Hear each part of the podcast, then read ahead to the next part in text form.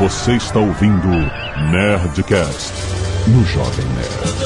Todo dia eu carrego comigo uma grande agonia. Na verdade, nada esconde essa minha timidez. Landa, landa, landa, nerds! Aqui é Alexandre Antônio do Jovem Nerd. Oi, aqui é a Ana e eu tenho pouca vergonha na cara. Eu tô com vergonha, a gente fala. Nossa, já fiz. essa. Hoje é o dia da criatividade. é uma loucura isso. Átila.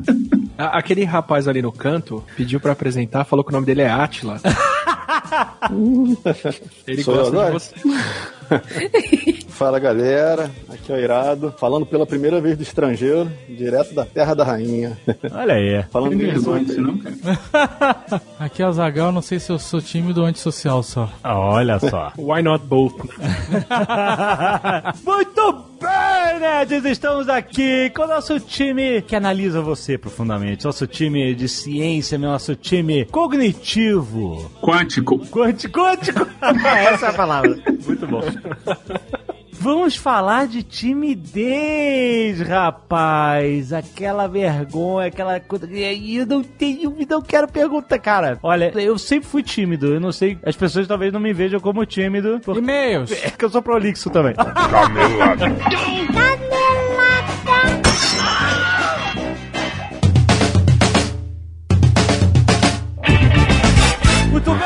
Lopes, vamos para mais uma semana de vez e caneladas do Nerdcast. Oi, ó, vamos nessa, vamos nessa. Vamos ai, ai. nessa, que a semana foi longa. A semana... Olha aí, a Zagal, a Zagal está em São Paulo porque ele esteve no evento ao vivo que manda a língua. Foi incrível, rapaz. Fenomenal. Acompanhei aqui na, na primeira fila do YouTube, hein? Ó, quem perdeu, é, a gente vai publicar o episódio de Braguinha no- na grade normal, editado, vai ser, vai ser lindo. Então, espere. Ah, mas não é a mesma coisa do que ver ao vivo as Não, coisas não, que. Didi Bragalho e Sr. K fizeram. Foi muito legal, muito bacana. Olha só, seu Lopes, Hum. quero falar de PicPay. Sim! Preste atenção, nossos amigos do PicPay. Você já sabe, PicPay é um aplicativo de pagamentos, cara, que representa o fim do dinheiro de papel, rapaz. Evolução. E agora, o fim do cartão de crédito de plástico das transferências Olha aí. bancárias, seu Léo Lopes. Olha aí. Fantástico. Você sabe, você usa o PicPay pra enviar e receber dinheiro dos seus amigos. É, que tá vendendo negócio, você- velho, que- como eu fiz, vendi board games e a galera me pagou por PicPay, cara. Foi muito bom. Você sabe que eu fiz o teste, né? Que eu moro na roça, né? Aham, aham. E aí eu fiz o teste e eu consegui pagar via QR Code no posto de gasolão. Olha que É, legal. que bonito. Exatamente, você pode pagar conta. Esse negócio de, de representar o fim do cartão de crédito de plástico, é isso que estamos falando. Você pode perguntar pro estabelecimento, eu queria pagar com QR Code. Aí o cara vai pegar a máquina Cielo. Nem todo mundo sabe ainda, né? Meio que você tem que ajudar. Exato. É, mas é, é, isso acontece. O, o mercado vai se Ninguém sabia antes fazer pagamento por proximidade, agora todo mundo sabe. Agora o QR Code é a novidade. Você vai, aproxima o QR Code, você vai lá no PicPay, pum, lê o QR Code e já paga. É incrível tecnologia, rapaz. Que coisa maravilhosa. Que ponto chegamos? E aí você pode usar o PicPay também, além disso, para pagar boletos, para comprar serviços como recarga de celular, como crédito para Uber, como crédito para Steam, cara, um monte de coisa. É só você olhar, cara, tá lá no seu PicPay. Lembrando que o PicPay está iniciando a campanha em parceria com o Teleton, seu Léo Lopes. Que legal, olha que bacana. Nós doamos todo ano para o Teleton, todo santo ano fazemos doação. E esse ano vamos fazer doação via PicPay, rapaz. Olha aí. Ah, eu achei sensacional. Oi. Se você não conhece o Teleton, o Teleton ele tem o objetivo de arrecadar dinheiro para a Associação de Assistência à Criança Deficiente, a AACD. E esse ano vai acontecer entre dias 9 e 10 de novembro, seu Léo Lopes. Então tá chegando aí e o PicPay vai ser uma forma oficial de doação com espaço de divulgação durante o programa de televisão, também com campanhas digitais organizadas pelo Teleton. É incrível essa participação do PicPay em engrandecer o Teleton tecnologicamente, rapaz. Então eu quero convidar todos vocês a baixar o PicPay, se cadastrar com seu código personalizado e doar para o Teleton via PicPay. Olha aí, cara. E aí, o código personalizado vai devolver para o doador os primeiros 10 reais que ele enviar pro perfil oficial do evento usando o cartão de crédito. Ou seja, cashback, seu Léo Lopes. Quer dizer, você faz a doação pro Teleton e ainda recebe dinheiro de volta? Os primeiros 10 reais, ou seja, vamos dizer que se você, se você doar 50, aí você recebe 10 de volta. Se você doar 10, você recebe 10 de volta. Você recebe, você, entendeu? Assim dá pra ficar rico igual a mim. e aí você faz o que você quiser com aqueles 10 reais. Você pode comprar crédito pra Uber e tal, não sei o que, manter a sua carteira, ou você pode doar de novo para o Teleton. Você faz o que você quiser. Incrível essa participação. Então baixe o PicPay e se cadastre com o seu código personalizado que é Nerd Power. Sacou, Léo Lopes? Sim, com certeza. Agora vai ser fenomenal, hein? Baixa aí o PicPay, cara, e doe para o Teleton, rapaz. E seu Léo Lopes, hoje é a primeira sexta-feira do mês, o mês de novembro. Se segura que o ano acabou, seu Léo Lopes. Ai, tá chegando o Jingle Bells. Olha só, isso significa o quê? Hoje tem Nerd Tech. Exatamente, eles. O seu podcast extra de tecnologia já está na sua timeline, rapaz, que é trazido especialmente pela Alura Cursos Online de Tecnologia. E hoje nós vamos falar com o nosso time Tech sobre carreiras e empregos dos sonhos, seu Léo Lopes. Olha Ah, aí. eu, eu editei esse programa com o coração batendo forte. ah, a gente fica assim, ah, o que, que é o emprego dos sonhos? Oh, eu queria ter um emprego dos sonhos, todo mundo correndo atrás do. Cara, é um papo muito maneiro, porque ele é bem abrangente, a gente obviamente fala Sim. bastante do ramo de tecnologia, porque tem muita gente que procura o seu emprego dos sonhos neste ramo, mas, cara, é uma coisa bem geral, assim, acho que vale a pena. Você que nem é do mercado tecnológico, você deveria ouvir, porque os conceitos que são passados por todo mundo, as experiências são muito maneiras. Porque a gente falou sobre o que pesquisas recentes indicam sobre o ambiente de trabalho, a forma de se organizar, Sim. os horários, né? Muito, muita coisa que está relacionada. Se você está planejando mudar de carreira, mudar de empresa ou avançar na própria empresa, cara, tem algumas opiniões e insights muito interessantes nesse Nerdcast. A gente conversou sobre esses dados da pesquisa carreira.tech, feita com milhares de profissionais da área. E esse podcast também, rapaz, é a estreia do Guia de Empresa da Alura, seu Léo Lopes. Que fantástico, hein? Paulo Silveira não para, né? Unstoppable. Não para. Que são páginas que contam um pouco sobre como é que é trabalhar nas principais empresas de tecnologia do país e do mundo, com posts, vídeos, podcasts e cursos relacionados às vagas que elas oferecem, seu Léo Lopes. Olha só que inteligência. Que inteligência. Olha, se você quiser conhecer, tem link aí no post, ou você pode ir em alura.com.br barra guia traço de traço empresas. Fácil. Aí você fala assim, ah, mas aí, aí eu tenho que ser assinante da Alura. Não! É totalmente gratuito, Léo Lopes. Olha que incrível a Alura. Olha que incrível. Guia de empresas da Alura é totalmente tem acesso gratuito a todo mundo, cara. Paulo Silveira, você é maluco. Parabéns. Os caras não, ele não é maluco, eu tô brincando. Ele, esse cara sabe prover um conteúdo de qualidade, cara. Ele sabe fazer o mix perfeito entre o negócio, o business dele, que é né? Prover cursos online de tecnologia e trazer conteúdo edificante para as carreiras das pessoas. Cara, é incrível. A Alura é um parceiraço, Léo Lopes. Com certeza. E é claro que se você quiser se aprofundar mais nos estudos, se tornar um profissional melhor, você pode conhecer os cursos e formações da Alura em design, programação, edição de vídeo, gerenciamento de projetos. Cara, tudo isso com a promoção de 10% de desconto para os nossos ouvintes lá no link que você já conhece, alura.com.br barra promoção, barra nerd, rapaz. E vai escutar o Nerdtech de hoje que tá muito maneiro, rapaz. E se você não quiser ouvir os recados e e-mails do último Nerdcast, você pode pular diretamente para... 22 minutos e 28 bochechas rosadas. Ah, é, seu Lopes, eu vou ali rapidinho e já volto, beleza? Aonde você vai? Ó, volta aqui, rapaz. Ô! Alex? André? Volta aqui, Jovem Nerd. Que foi fazer? Acho que foi. Acho que deu um pequeno cagote, um dano, dorzinho de barriga. Pro, pronto, Le- Leozito, Leozito. Já Fala, voltei. Jovem Neves. Já voltei, já estou melhor. Tive que só ir lá no, no, no banheirinho, Mas já, já tô tranquilo agora. Sua voz tá um pouco estranha, Jovem Nerd. Que isso, Leozito? É?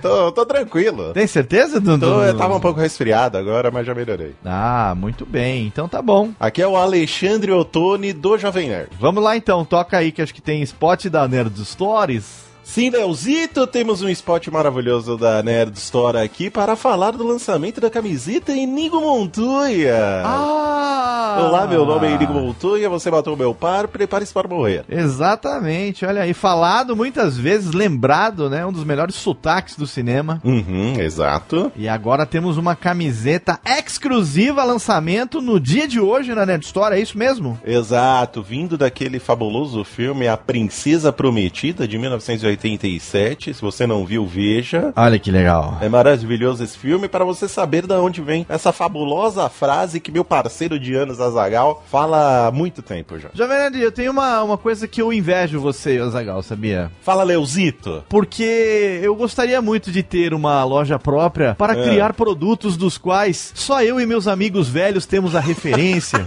Olha aí, não, não é assim. Todo mundo, a gente tá aí divulgando cultura pop para da melhor qualidade. a, a- a população, sim. Muito bem, então tá lá, lançamento exclusivo, camiseta Inigo Montoya na Nerd Store, uma estampa totalmente fenomenal, que você só encontra onde mesmo, Jovem Neves? Nerd Store, a maior loja nerd do Brasil!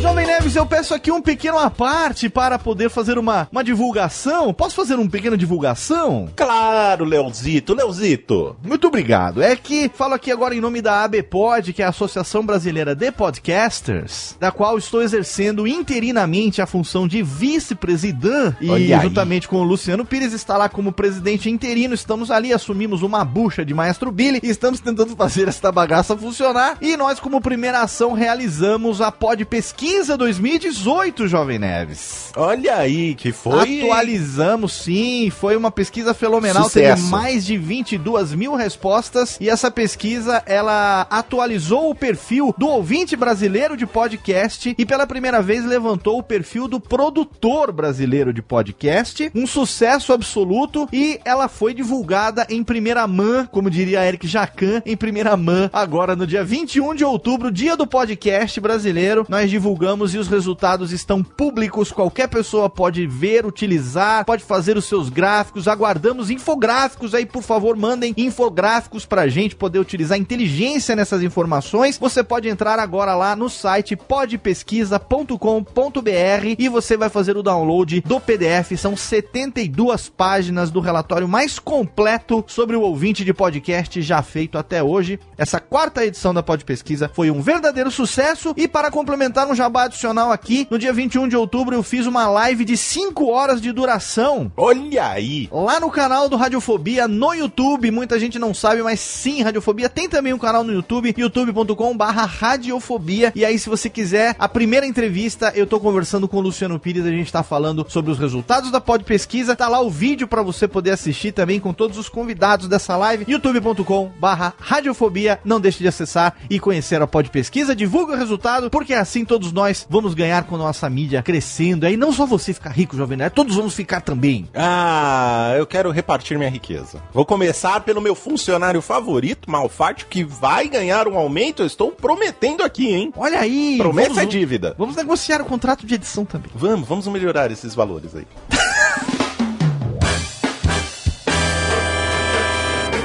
Leozito, vamos agora para o cacete de agulha, essas fabulosas Sim. crianças aqui que doam sangue e salvam vidas. Muito bem, Jovem. Temos aqui Carolina Boldrin, o Jolilson de Brito, o Carlos Henrique Traceira, o Luan Rocha, o Renato Guedes, a Paula Cabral da Silva, todos doando sangue, salvando vidas. Muito obrigado, gente. Vocês são maravilhosos. Olha aí, animação animação do Jovem Nerd é contagiante. Eu sou sempre animado, né, Leozito? Sempre, sempre pra cima, sempre, Sempre, pra cima. alegre, assim. Eu sou assim, jovem nerd do Alexandre Ottoni. É, você é jovem, eu, eu invejo a juventude. E temos também aqui o escalpo solidário daqueles nerds que doam os seus cabelos para fazer as piruquetes. Vanessa Lino, Samara Huffman, Diogo de Caraguatatu, olha aí, Diogo de Caraguatatuba é o sobrenome dele. Grace Tuesta, Eduarda Gabriele, Cássio Gamarra, Frederico Hartmann, Maria Nakandakari, Rayane Freitas, Danilo Branco e Patrícia Limírio. Muito obrigado pelos seus cachos, seus rapunzeles.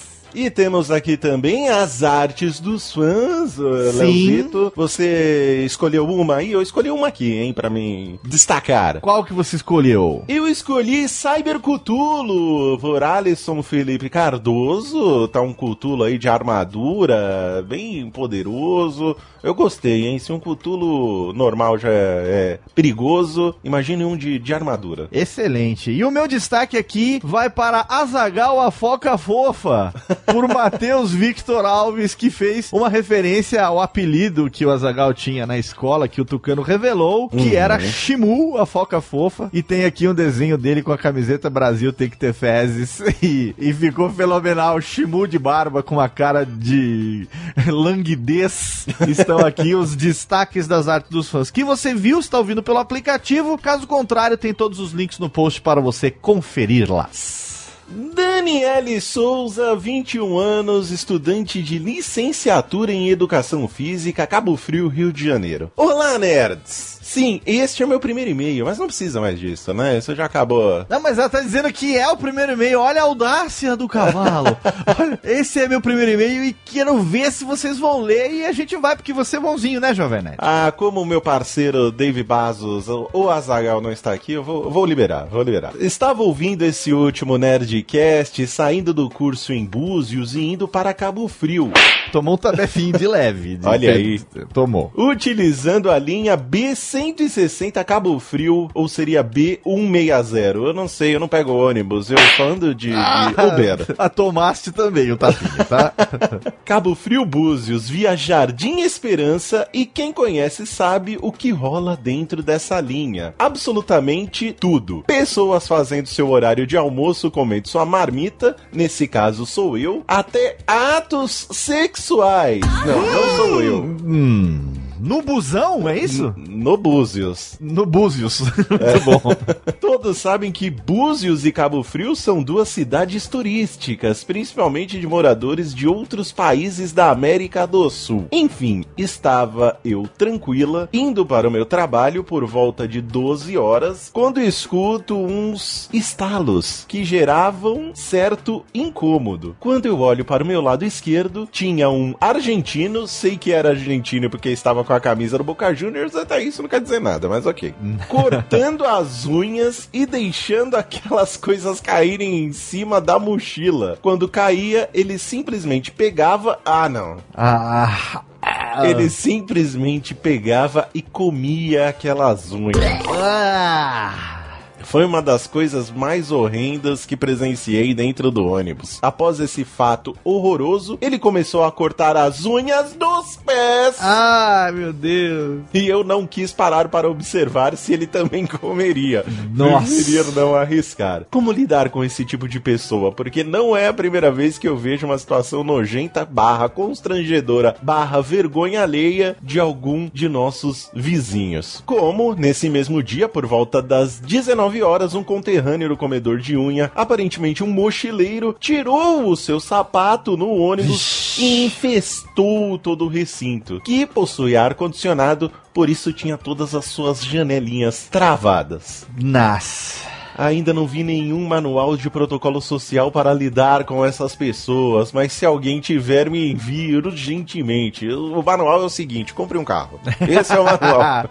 Ou então seja chique como você, Jovem Nerd. que Só Exato, se desloca usa- de Uber. Gilberto, que eu uso só na conta da empresa. E você sabe que a conta da empresa é dinheiro infinito, porque eu não pago. Exatamente. O Uberto paga com carpão corporativo. Corpo corporativo. Muito bom. Observação: queremos o Almôndega cantando Descarrega no Rock junto com o Lierson. Eu, eu aprovo isso, hein? Meu, meu sobrinho. Vamos fazer acontecer, vamos fazer acontecer. Vamos, vamos dar um jeito aí nisso. Muito obrigado pelo seu e-mail, Daniele. Um beijo do Jovem Nerd. Muito bom, jovem. Uou! Muito bom.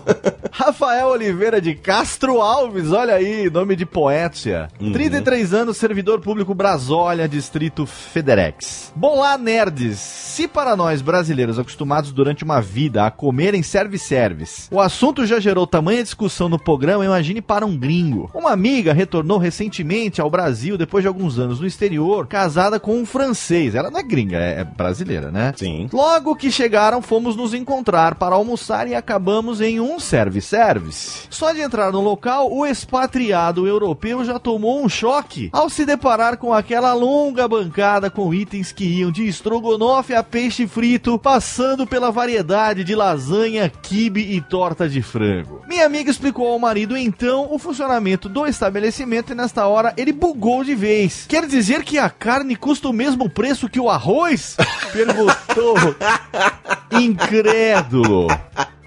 A prova tem, tem sentido, né? Porque se Faz você quiser. você- sentido, é, ele tá um quilo de carne vale a mesma coisa que um, Um quilo, de quilo de arroz, arroz, tá no self-service. É. É uma coisa para se pensar. A próxima dúvida dele foi se poderia se servir em três etapas: entrada, prato principal e sobremesa. Olha aí. Ela disse: pode, uai, come do jeito que você quiser. Mas mesmo após a resposta positiva, o gringo preferiu seguir o comportamento local e fazer um grande prato completo, que foi a maior dificuldade, dada a variedade, ou seja, a maluquice de opções. Por fim, ao se encaminhar à balança, o coitado, completamente inseguro sobre o seu desempenho naquele protocolo social completamente novo, mostrou o seu prato à esposa em busca de validação. Eu servi certo?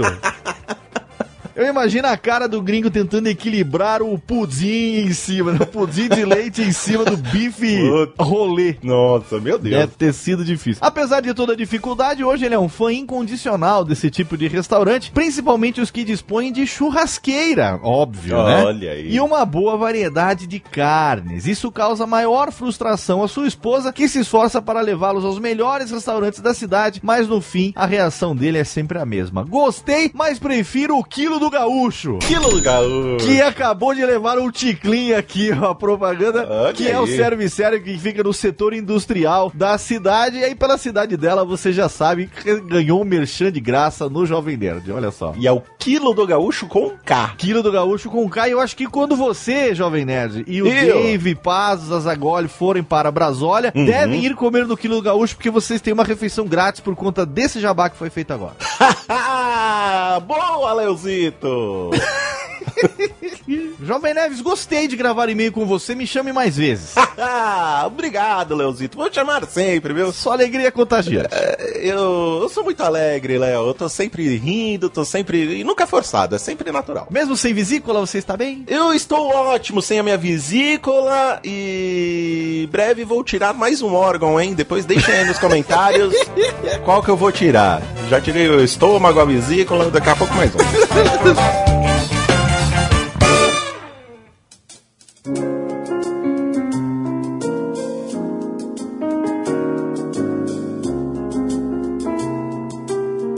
O maior medo das pessoas é falar em público. Não tem essas. Toda pesquisa, todo ano uma pesquisa que Essa pesquisa é, é verdadeira mesmo? Esse negócio que a morte é o segundo maior medo e o primeiro é falar em público? Isso não é algum mito? O meu maior é quando você vai pisar no degrau e, não, e tem mais um, sabe? Você vai pisar no chão e tem mais um degrau ainda. Sim. Esse medo é muito maior. Morrer em público, então, deve ser. Morrer em público. Caraca. Morrer numa palestra. Imagina um momento de terror da pessoa se mijando, né? O Porra. cara morrendo lá assim, ai que vergonha, ai que Ai, que morrendo. Só falta o cara se mijar, né? Na vida de todo mundo. Mas não tem esse negócio da, da- No Brasil, comparando o Brasil com o resto do mundo, as escolas, universidades no Brasil, não tem nenhum pré-preparatório para as pessoas, por exemplo, falarem em público. No Brasil, as pessoas não são preparadas para falar em público, fazer apresentações. Aula de oratória? né? essas Não coisas? tem, não tem nada disso, pelo menos na minha época, acredito que hoje também não tenha. Enquanto nos Estados Unidos, eles são treinados e são robozinhos de apresentação. Robôzinho, é isso aí. E aquele negócio, eles são treinados a ponto de que se você quiser que eles façam algo diferente, eles não conseguem. Não consegue. Né? Eles só fazem o, o- aquela apresentação que é roteirizada, timing. Você cronometra, o cara faz lá. Você tem 25 segu- minutos, o cara faz. Se tiver 5 minutos, o cara faz em 5 minutos. Tem até o caso do Michael Bay, que foi fazer uma apresentação, né? Famoso isso, é da Samsung, eu acho, né? Era já uma TV curva e Eles tal. sempre ensaiam pra fazer as apresentações e tal. Tem teleprompter, né? Tem teleprompter. E aí, no dia, o teleprompter falhou e ele ficou totalmente sem reação. O, o host lá tentou puxar ele, né? Falar, ah, me fala aí o que você acha dessa TV e tal. É, tentou improvisar, É, né? e ele não conseguiu. Ele não conseguiu é, sair do script lá e, como não tinha o script em si, ele abandonou o palco. Cara, O que é medo de ficar em público. Exato! Não, mas é, é, olha, se vocês procurarem, se vocês procurarem assim, Michael Bay teleprompter ou Michael Bay Samsung, qualquer coisa assim, vocês vão sentir uma vergonha alheia tão gigante, vocês vão querer implodir. E aí, será que a pessoa tá preparada dessa forma? Você aprendeu uma técnica pra falar em público, por exemplo, como essa? A questão toda que o medo de falar em público, na verdade, é só um exemplo. Assim, a pessoa que tem muita vergonha, ela é muito consciente do local e de como que as pessoas percebem ela. Então, na verdade, falar em público é só um exemplo desse tipo de comportamento, de ter uma consciência muito grande de como as pessoas vão te ver. E quando você treina muito bem para falar em público, se acontece uma coisa desse tipo, sei lá, o teleprompter não funciona, a probabilidade de você falar uma besteira e as pessoas perceberem que você falou uma besteira é muito maior. Então, por isso que a pessoa geralmente entra em pânico e às vezes sair do palco correndo, é, para ela é muito mais plausível do que falar alguma coisa e a pessoa e as pessoas acharem que ela, sei lá, não sabe nada sobre aquilo. Ainda mais dependendo da posição que você tem quando você vai fazer uma palestra. Se você for um Zé mundo- Ninguém, tudo bem. Se você não falar, se você falar besteira, ok. Meu mundo mudou quando eu descobri que muito TED que a galera faz tem um teleprompter lá no fundo da plateia. Ah, tem que ter a parada 20 minutos cravadinho, né? Se o cara. Eu sou muito tímido pra várias situações e pra outras não. Por exemplo, essa situação de falar em público, assim, caraca, eu, é, eu sou extremamente tímido. Desde a época de colégio, quando tinha que apresentar, às vezes, um trabalho, caraca, eu tremia lá na frente. Tipo, Mas eu, eu- eu te aviso ou não que você tá falando pra um milhão de pessoas? não, mas. Ih, Então. travou. É, travei. Eu Fiquei tímido agora. Não, mas o negócio é o seguinte: acho que toda timidez ela tem os motivos. Então, por exemplo, quando eu ia falar em público, em público não, mas no colégio, na, na faculdade, eu percebia que eu ficava muito tímido porque normalmente eu era, eu era aquele aluno meio mala que falava, pô, coloca meu nome aí no, no grupo, não sei o quê. Então, tipo assim, eu ia apresentar, só que eu não sabia direito o assunto. Não sabia direito, não, não sabia nada, né? Então eu morria de medo, por exemplo, da professora perguntar alguma coisa pra mim, de só que aí eu lembro que uma vez lá no colégio, no colégio de São Paulo, até que o Tucano, o Dave, todo mundo lá do teve um tema, acho que na aula de ciências, sei lá, ou na verdade o tema era livre. Era, acho que era pra escolher um animal e falar, a gente era moleque, né, pra, pra falar de E quando eu era moleque, cara, eu, por exemplo, eu tinha aquário, adorava peixe e cara, eu entendia tudo sobre peixe. Então, quando ela falou: "Ah, escolhe um animal, vamos fazer uma palestra, não sei o quê". Aí eu escolhi peixe. Ah. Só que quando eu fui fazer a palestra, como eu dominava o assunto, cara, eu não parei de falar. Tipo assim, às vezes, acho que era. Tinha, era, era grupo também, tinha três ou quatro pessoas no meu grupo. Eu não deixava as outras pessoas falarem. Cara, uma digo- palestra sobre peixe deve ser muito chato. não, não era palestra, era. Pro trabalho. Imagina, aí você pega a rede, aí você limpa o aquário, aí depois você pega o peixe. É, aí- nessa situação eu não fui tímido. Quer dizer, a questão era E- muito mais a tua familiaridade, né? É, não, então eu percebi que, na verdade, essa minha timidez era quando eu ficava inseguro, assim, quando eu não sabia o que, que eu tinha que falar. Então, por exemplo, eu tenho banda, eu tinha, pelo menos aí no Brasil, fazia show direto e nunca tive problema com isso. Pois é. Porque você sabia tocar? Não é. Não é. Você não dominava nada. Que porra é essa? Ele acreditava que ele era confiança. Tudo entre as músicas estava anotado antes, cara. Eu anotava antes, até as piadinhas que eu ia falar entre uma música e outra, eu Mas anotava. você percebe então, que tipo assim, a, a questão toda não é a sua falta de conhecimento, mas sim como as pessoas vão descobrir a sua falta de conhecimento. Porque você não saber nada na sua casa, ok. Mas você não saber nada na frente da sua turma, lá quando você ia apresentar o trabalho, esse era o problema. A questão toda não é nem, não é, não é nem a ignorância de não saber, é as pessoas perceberem que você não sabe. E pior ainda, a pessoa que tem vergonha é aquela que ela, ela sabe ou ela acha que as outras pessoas vão perceber a ignorância dela quando ela falar alguma coisa. É, exatamente. Eu, é, e eu me preocupo demais com o que os outros estão pensando, o que, que os outros vão pensar de mim, o que, que... Então, isso é uma coisa que... André é muito escroto. Mas, por, então eu falava, ai meu Deus, eu vou falar isso, o que que. Mas o engraçado é que teve uma outra situação também, que foi inclusive antes do Colégio São Paulo. Foi no. no- eu estudava no Chapeuzinho Vermelho. Nossa. Eu era moleque. O Jovem Nerd falando, nossa, o cara estava no colégio suíço e tá julgando quem estudou no Chapeuzinho Não, mas Vermelho. aqui é nome de colégio pra criança, né? É. Não é? Chapeuzinho vermelho ia até o vestibular? Não ia. É qual- qual- Eu entendi o nossa. Explica. Pré-vestibular Chapeuzinho Vermelho. Elabore. Então é um julgamento mesmo. Foi isso. Tá julgando o cara Aí- na maior cara de pau, o cara que usava gola rolê na, na- no CA. Bola rolê. cara. Aí teve uma apresentação do Menino Maluquinho, uma- um teatro. E aí eu fiquei. Porque, outra situação, quando eu tô entre amigos, que eu tenho intimidade, assim, cara, eu sou o cara mais extrovertido do mundo. Então teve uns ensaios lá e eu fiz o papel principal. E, cara, nos ensaios lá na turma, porra, eu ficava super à vontade, sabe? Foi tranquilíssimo, assim. Cara, no dia da apresentação, que juntou as outras turmas e os nossos pais também, aí ferrou. Eu congelei, travei, tra... eu até fiz a peça, mas, cara, o que eu, eu gaguejava, eu falava baixinho, não sei. Cara, eu fui, foi pífia minha apresentação. tipo, o, o cigano Igor era o Tom Hanks perto de mim, assim, cara. O Julian pode falar porque o Julian é amigo do Cigano Igor, de verdade. o Julian foi salvo pelo Cigano Igor. é uma verdade isso, não é mentira. Ele foi assaltado na rua e o Cigano Igor foi lá e salvou ele, levou ele no colo pra casa. Olha a fake news aí.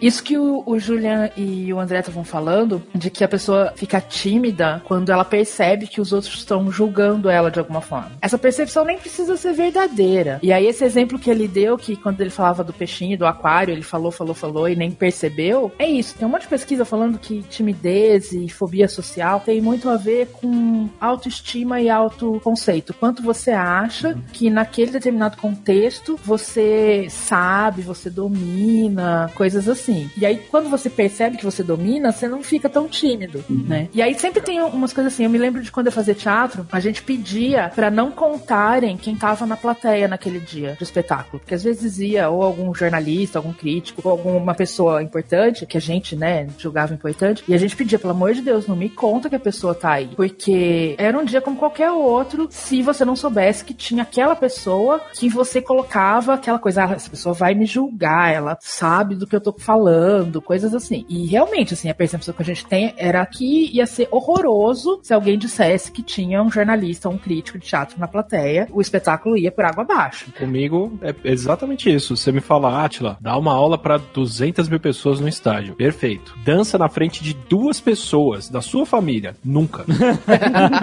O cara já vestiu de louro do banheiro não vai dançar na frente da família. Mas uma coisa que é interessante notar também é que tem uma nuance com relação à, à timidez, que é o seguinte: timidez, em termos fisiológicos, assim, que acontece dentro do seu cérebro, é um medo exacerbado. A mesma resposta que às vezes você tem quando você está com medo de alguma coisa, ou quando você está ansioso com alguma coisa, é a resposta que seu cérebro te dá quando você está com vergonha de alguma coisa. Você entra no modo luta ou fuga, mas fica só com a fuga, né? Exatamente. É, E exato. engraçado, é engraçado, por exemplo, quando você tá com muita raiva, sei lá, você fica vermelho. A gente até fala assim, nossa, eu tô vermelho de raiva. Já percebeu que algumas pessoas, por exemplo, quando ficam com vergonha, a primeira coisa que acontece é a pele, ela- elas ficam vermelhas? Porque Aham. o cérebro, para ela, tá, assim, a reação é basicamente a mesma. E aí dá mais vergonha ainda porque você tá vermelho. Quando alguém nota, aí ficou vermelho, aí você.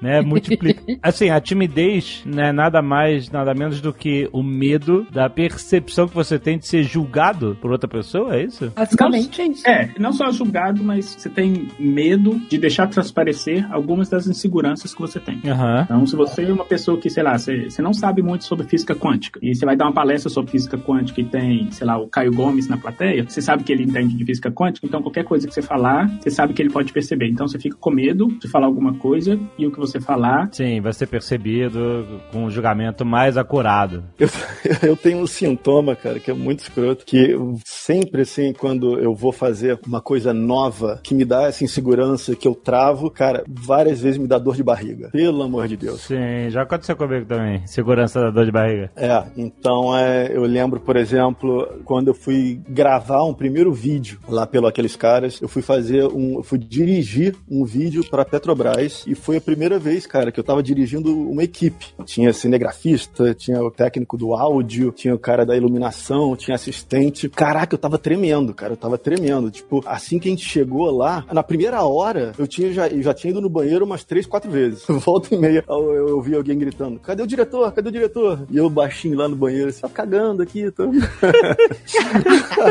é, mas é foda, cara. Tipo, porra, eu já dei aula na, na pós-graduação da Veiga também. Eu lembro no primeiro dia de aula, cara. A aula começava, sei lá, 8 horas da manhã. 8 horas da manhã eu tava lá no banheiro, cara. Não conseguia sair do banheiro. Ah. Já, é. O primeiro Nerdcast que eu gravei, eu gravei sentado na privada. né? Esse silêncio depois que eu falei do tanto de pessoa que tá ouvindo esse episódio foi isso, então? O engraçado você falar isso, porque eu acho que eu só aceitei o convite do Dave na primeira vez porque eu não tinha noção, sei lá, da grandeza que era, do alcance. Tipo, eu não conhecia direito, assim, já, já tem tempo, assim. Eu sabia que o Dave tinha lá o. Eu, eu acho que eu nem conhecia o Alexandre, né? Eu conheci o Alexandre depois, mais tarde, mas aí o Dave me convidou pra participar. Aí eu sabia que ele tinha o- lá o site Jovem Nerd, mas eu não sabia direito o que era. Na verdade, eu nem sabia o que era podcast. Podcast. Aí eu fui ver lá o que, é. Tipo, programa de rádio na internet. Eu falei, puta, programa de rádio, quem ouve isso hoje em dia? Ainda mais do Dave, ninguém vai ouvir isso. Tem amizade verdadeira. É, tá vendo? Aí eu falei, beleza, vamos lá participar. Mas mesmo assim, cara, eu fiquei nervoso pra cacete. Mas você quer ver uma outra coisa interessante, rapidinho, te interrompendo? Tá. É interessante notar que é diferente o tipo de vergonha que as pessoas sentem, por exemplo, ao falar em público visualmente, sim, você tá numa, num palco e tá vendo, assim, as 100 mil pessoas na sua frente, ou falar aqui, por exemplo, igual a gente tá falando via áudio e tá alcançando, vamos dizer assim, sei lá, milhões de pessoas. Essa vergonha. Mas eu tô nervoso pra cacete aqui. Mas é, olha que interessante. Ah, a É de vergonha verdade. porque quando a gente tá na frente da pessoa, a gente usa pistas visuais de que a pessoa tá ou não percebendo a nossa ignorância. E sendo que aqui, assim, pode ser que quem esteja escutando agora esteja revirando os olhos com isso que eu tô falando. Mas como eu não tô vendo a reação que essa pessoa tá tendo, aquilo me incomoda menos, vamos dizer assim. É o julgamento imediato que incomoda a pessoa. Eu vou falar um negócio que é engraçado, é o seguinte, eu não tenho, hoje, tudo bem, que eu já gravei vários Nerdcasts, então, tipo assim, hoje eu não tenho tanta vergonha de gravar um Nerdcast, mas eu tenho vergonha de ouvir, me ouvir depois, entendeu? eu falo, caraca, eu falei isso, caraca, que nem é, filmagem também, eu não gosto de me ver na filmagem depois, Aham. então, sei lá, é esquisito. Mas sabia que essa é uma técnica que algumas pessoas utilizam para combater um pouquinho da timidez? Uma das técnicas é essa: você se grava fazendo alguma atividade que você tem vergonha de fazer e depois você assiste como se fosse uma outra pessoa e começa a perceber coisas do tipo: olha, eu me gravo, sei lá, falando em público. Aí depois eu assisto e falo: olha, eu nem percebi que, sei lá, meu, minha mão tava tremendo. Sendo que na hora que eu estava falando, eu tinha certeza que todo mundo tava vendo que a minha mão tava tremendo. Mas quando eu assisto, eu percebo que aquilo não é tão saliente. E isso é uma forma de mostrar que, olha, nem sempre aquilo que você acha que todo mundo tá percebendo em você, na verdade não estão. É, eu tenho. Pra aula, eu tinha uma que me ajudava pra caramba quando eu tava preocupado. Era a primeira vez que eu ia dar uma aula de algum tema e eu não sabia se ela tava refinada ou tava legal. Aula de cursinho, quando você tá na 15, você já sabe exatamente onde entra a piada, onde fazer um comentário, alguma coisa, mas a primeira vez é meio estranha. Eu focava sempre no aluno que tava balançando a cabeça. Tá concordando com a aula, é essa pessoa que eu vou ficar olhando pra ela aqui. Ela tá gostando, tá todo mundo gostando. E isso te dava confiança. É, assim, me dava muito mais confiança e empolgação do que você olhar pra pessoa que tá dormindo, ou tá mexendo no celular, ou tá fazendo qualquer outra coisa, como eu faço quando eu tô assistindo a aula. Como eu tô fazendo literalmente agora. E o, o engraçado disso que o Atila falou é que hoje eu me pego conscientemente tentando fazer o contrário. Porque senão eu acabo dando aula só pra aquela pessoa que tá balançando a cabeça. Aham. E aí que você não pega o resto da sala mesmo, né? Então eu tenho que me forçar, quando eu me percebo olhando sempre pra mesma pessoa, porque isso é, é o básico de reforçamento comportamental, né? Se a pessoa tá te reforçando, você continua, né, falando pra ela. E aí você tem que conscientemente mudar o foco e falar pro cara que tá lá mexendo no celular lá no fundo da sala, porque senão Vira cantada. Se não vira cantada, né? Passa a palestra inteira falando com uma pessoa só. Exato, exato. Mas uma das técnicas, que nem o André tava falando, e que vocês começaram falando também, né? É treino, né? A gente fala isso pros, eu falo isso pros meus alunos o tempo inteiro, pros meus orientandos. Gente, apresentar em público é treino. Se vocês não forem lá e não apresentarem, e eu não conseguir ver onde é que tá errado, onde é que tá certo, dar o feedback, não vai pra frente. Várias técnicas de treinar isso, então quando você tem uma pessoa que é extremamente preocupada com o julgamento alheio, uma das coisas que a gente treina ela a fazer é isso, a localizar quem na plateia é tá dando esse feedback positivo e focar nela. Pra começo, é isso que você tem que fazer, porque você tem que fazer a pessoa falar, né? Nem que seja olhando pra uma pessoa só. Depois você vai ajustando as coisas, mas a primeira é essa, foca. E tem aquela outra técnica, na verdade, eu não sei se alguém já testou isso empiricamente, mas pra mim é um, é um puta mito, né? Que, ah, é só imaginar que a plateia tá toda pelada, É, e daí você... sim. Gente, se eu imaginar que a plateia tá toda pelada, eu não falo mais nada. Exatamente. Eu nunca entendi essa parada de imaginar a plateia pelada. Eu não sei onde isso pode ser maneiro. Eu também não consigo entender também. Sabe, olha, eu- a, a base empírica, vamos dizer, empírica não, vamos dizer, a base, o conceito por trás de imaginar a plateia pelada é o seguinte: imaginava-se antigamente de que as pessoas tinham medo de falar em público porque elas tinham vergonha de estar ali na frente. Mas se elas estavam vestidas e todas as pessoas estavam peladas, quem, vamos dizer assim, estava fora do normal ali não era a pessoa, e sim a plateia. Se tá todo mundo pelado e você tá vestido, você que tá errado. você continua na merda ali. Então, é importante de dizer o seguinte: primeiro, ninguém tá pelado. Você está imaginando a pessoa- as pessoas peladas. Então, pra começar, você é só um pervertido. Você é só um pervertido que tem vergonha de falar. É isso. A ideia toda por trás era de transferir a vergonha, mas é óbvio que É. assim, não tem base empírica nisso. Agora, uma coisa que a Aninha estava falando e que é importante, o treinamento, é o seguinte: o treinamento não é, ele não é importante só porque você faz aquilo várias vezes e aí você fica acostumado. Ele é importante porque quanto mais você faz aquilo, mais você percebe aspectos que inicialmente você tinha medo e era consciente daqueles aspectos, e você percebe que eles não são tão importantes. Então, por exemplo, as pessoas começam a falar assim: ah, mas eu tenho medo porque minha voz sempre fica num tom estranho. Quando você começa a praticar, você percebe que o tom da sua voz nem é tão importante assim. É assim, cara, tem umas pessoas que têm uma voz irritante demais. tem uns stories que eu sigo que Deus me livre, cara. Por que você segue história de, de, de, Trabalho, de voz trabalho, irritante? trabalho. tá ciente do que tá acontecendo e, nossa, é- é- eu tenho ódio. Ódio da voz. Meu Deus do céu. Pô, mas quando eu vou apresentar em público, vocês falaram dessa tática aí, mas eu fico tão envergonhado que parece que eu penso que só eu tô pelado. Eu sou meio tímido. Eu nunca beijei uma garota. Eu quero dar um exemplo de uma parada que as pessoas viram acontecer. Eu era tímido quando criança, minha mãe tentava forçar a barra. Ela, se você quer um sorvete, você tem que ir lá, toma o dinheiro e vai lá comprar. E eu, "Ah, não, não quero mais sorvete. Eu odiava isso. Sabe? Isso é, rolava isso, né? Eu literalmente falava que não queria mais sorvete com medo dos caras. Já aconteceu de eu ir eh, fazer xixi no mictório no shopping e os caras começaram a me zoar e eu não consegui fazer xixi. Mas por que a tá te zoando, Jovem Nerd? Porque eu tinha cabelinho comprido, sabe aquele negocinho? Ah, caras você deram- ainda não tinha começado a urinar. Ainda não, tá? Eu cheguei A lá. zoação foi antes. Aí o cara, olha aí. Pode ser sempre pior, né? Não, eu Não, tô não, não, não, não tava zoando, não, não, não era isso. Eu não tô falando meu cabelo. nada. Eu- você, você falou que foi no mictório, os caras começaram a te zoar. Caraca. Mas não, eu não tô. Você acabou de falar isso. Foi isso, foi antes de- do xixi. Ah, bom, não tem um problema nenhum com isso. Eu só sei que você acabou de falar, eu tô querendo entender. Não! Seu cara, só faltava essa. Você falou com todas as letras. Não, eu entendi. Eu fui é, no mictório e os caras errado. começaram a me zoar por causa do meu cabelinho. Não, não faz sentido. Não, não, Eles podiam ter zoado na praça de alimentação. Aí eu fui perdendo timidez com coisas que eu me sentia seguro com o passar da vida e tal. E sabe, hoje eu, vou- eu subo num palco e não tenho vergonha nem nada, super tranquilo, porque me sinto confiante e tal. Mas existiu, depois dessa vida toda de, de podcast e, e, e falar em público e tal, existiu uma situação que foi a situação que me deixou mais nervoso na vida. Que foi, a Zagal sabe qual é, que quando a gente foi conhecer o Sylvester Stallone a gente não sabia o que ia acontecer. A gente foi convidado pra estar no evento em que ele ia estar. E é pelo Giuseppe lá, quem conhece a história, né? O dono da fábrica de canetas, Montegrappa, e o, e o Stallone tem a caneta dele. E ele ia lançar o relógio também, da mesma linha. Então, ou seja, tinha uma conexão entre o cara que era nosso amigo e o Stallone. Então a gente não tava lá na condição de fã só. O cara falou assim, ó, eu vou tentar, eu não prometo, mas eu vou tentar. Vocês estavam na condição de fã com acesso privilegiado, né? Com acesso privilegiado, exatamente. Que ele fala assim: olha, eu não sei se eu vou conseguir, mas vai chegar uma hora que eu vou tentar apresentar vocês ao Stallone e vocês batem um papo com ele, tiram foto com ele. A gente, beleza, a gente tava nervosaço, caraca, muito nervoso. Porque, principalmente pela incógnita de se ia acontecer ou não, entendeu? Eu tive uma herpes, mano. Tão nervoso que eu tava. Esse foi um nível de nervoso. Sério? O que é um vacilo? Você vai fazer o Stallone e tem uma herpes na cara? Ah, foda, isso. O Mas corpo aí- humano, ele é uma merda. é, exato. Tem que acabar o corpo humano.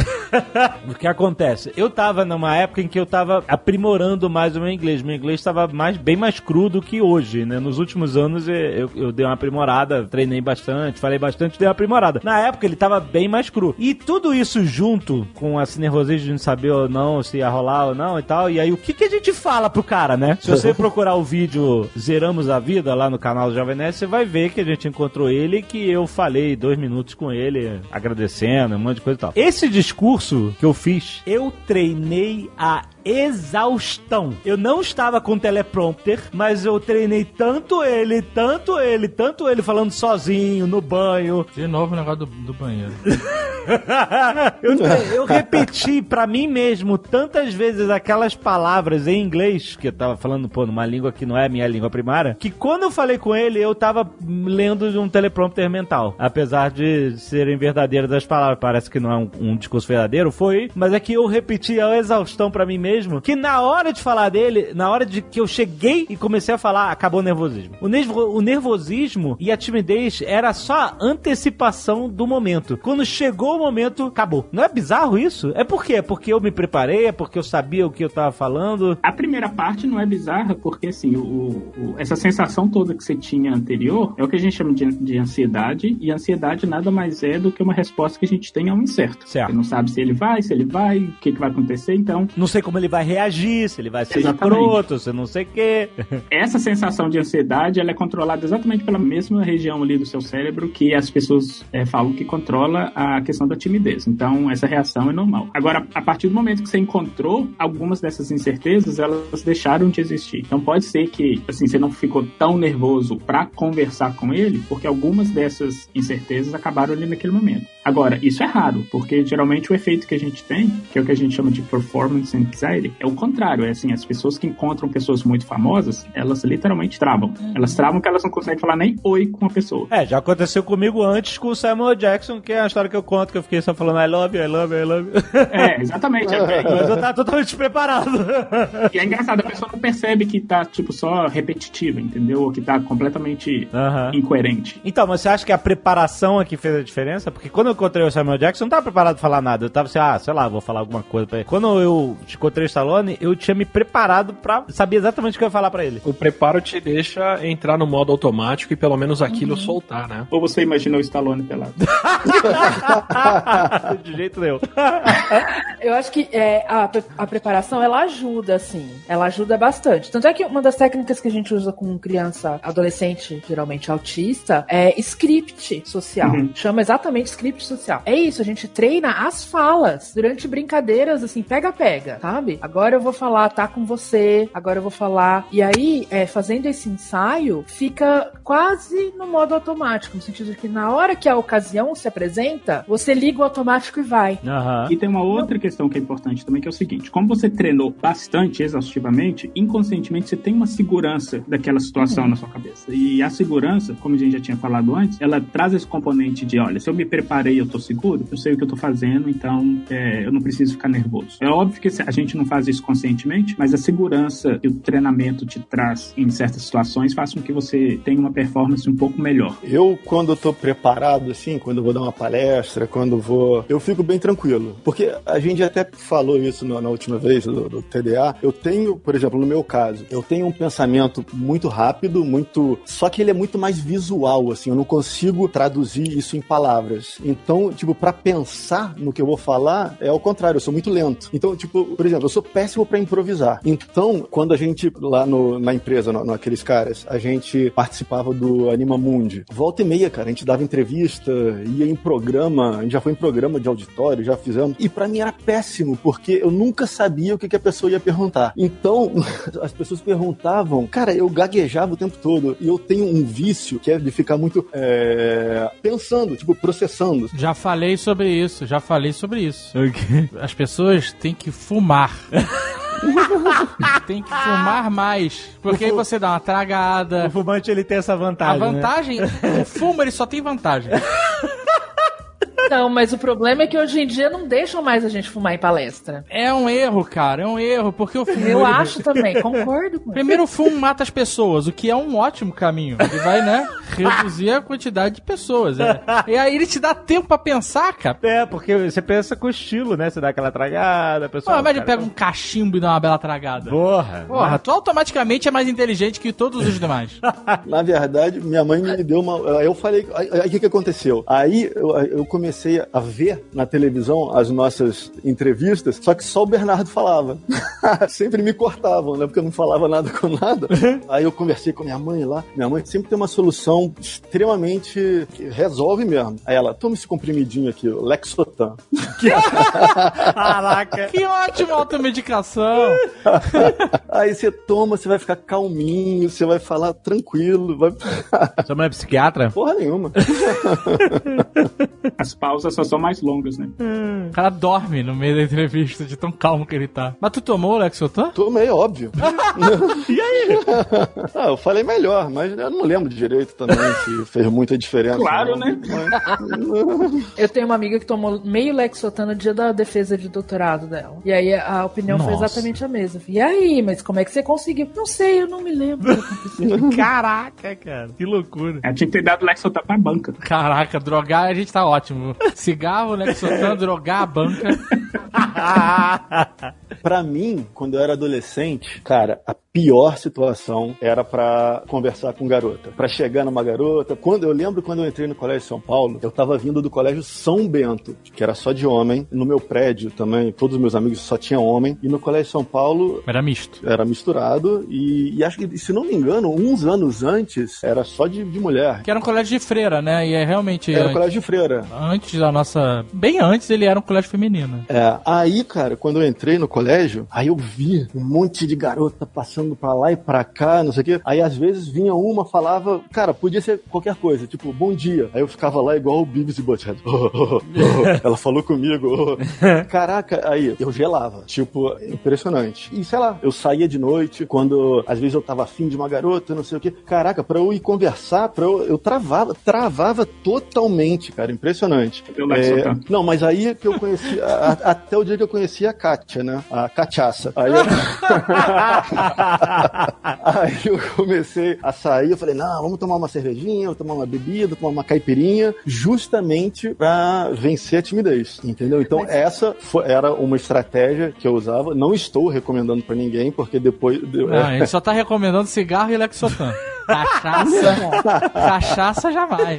Mas você sabe que tem um monte de correlação, justamente com ansiedade social, com o uso excessivo, com abuso, né? De drogas, de álcool e tal. Justamente por isso. Porque como ele te dá essa desinibição. É, ele te solta, né? né? E aí você fala e aí você tem bons resultados no sentido de que você não percebe que as pessoas estão te julgando como você perceberia se você não tivesse É isso que eu ia É. falar. tomando. E aí isso é reforçador, isso é bacana. E aí você tende a repetir. Caraca! E a repetir. É. As pessoas ficam alcoólatras por causa disso. E é isso que eu ia falar. Não é que, não é que a, a droga te solta, ela só te faz não perceber coisas que você percebeu. Que caraca, é realmente, olha, nunca tinha percebido por esse lado. Você não fica mais solto, você passa mais vergonha, só que você não percebe, ela inibe a sua percepção de que você tá passando vergonha. Caraca. Eu, quando adolescente, né, tentei essas táticas de encher a cara pra ficar mais solto, entre aspas, né? É. E nunca funcionava. Eu sempre bebia e eu ficava mais retraído ainda. Ainda. É mesmo? É, e mais agressivo. E só teve uma vez que eu fiquei mais solto, mas eu bebi a ponto de não lembrar nada. Foi amnésia alcoólica. Então como é que você sabe que você ficou mais solto? Porque as pessoas contaram. É, pois é. Não ajuda. Não, não te ajuda de qualquer forma. Eu acho que tinha um negócio seguinte: pra cada vez que eu bebia, beleza, e ficava soltinho e dava certo, tinha umas 10 que dava merda.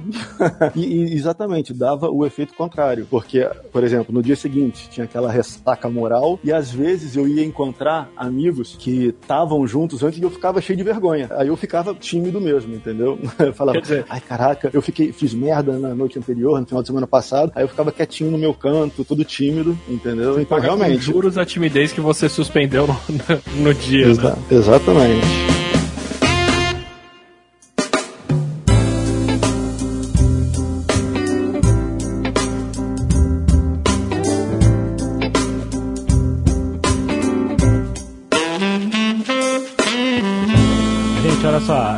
Gente falou que pra vencer timidez, preparo e treinamento é ok. Bebida e drogas, não. O fumo ajuda.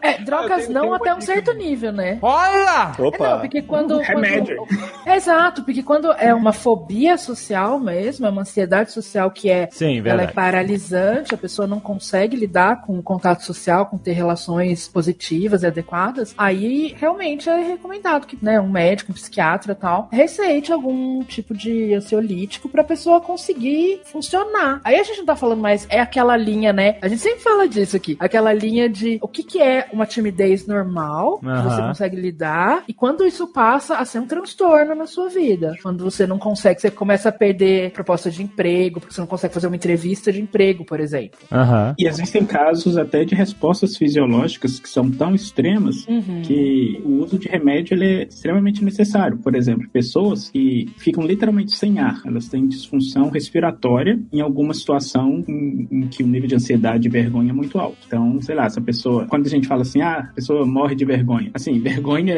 pode literalmente matar em casos bem extremos. Caraca, não, calma aí. Assim? A pessoa realmente ela pode ter sintomas físicos onde ela pode perecer como ser humano, é isso? Vamos colocar de um- num- uma perspectiva bem fisiológica. O que acontece no seu cérebro quando você está com vergonha de alguma coisa é que você tem essa resposta desse seu, da- de parte do seu sistema límbico que você está com muito medo e você tem uma percepção muito grande do que as pessoas estão percebendo de você. Se esse tipo de reação no seu cérebro é muito forte, você vai ter alguma disfunção em partes normais do seu cérebro. Então, por exemplo, a região que controla seu movimento respiratório pode ser comprometida pelo seu alto nível de ansiedade e vergonha naquele momento. Então, você pode literalmente sentir falta de ar, não conseguir respirar, a ponto de, por exemplo, desmaiar, se você não sai daquela situação. Caraca, maluco. Quando você chega no, no limiar do agora aquilo já está interferindo no seu bem-estar, aí o uso de medicamento é, é recomendável. É, mas não que nem a mãe do irado fala, toma aí um Lexotan.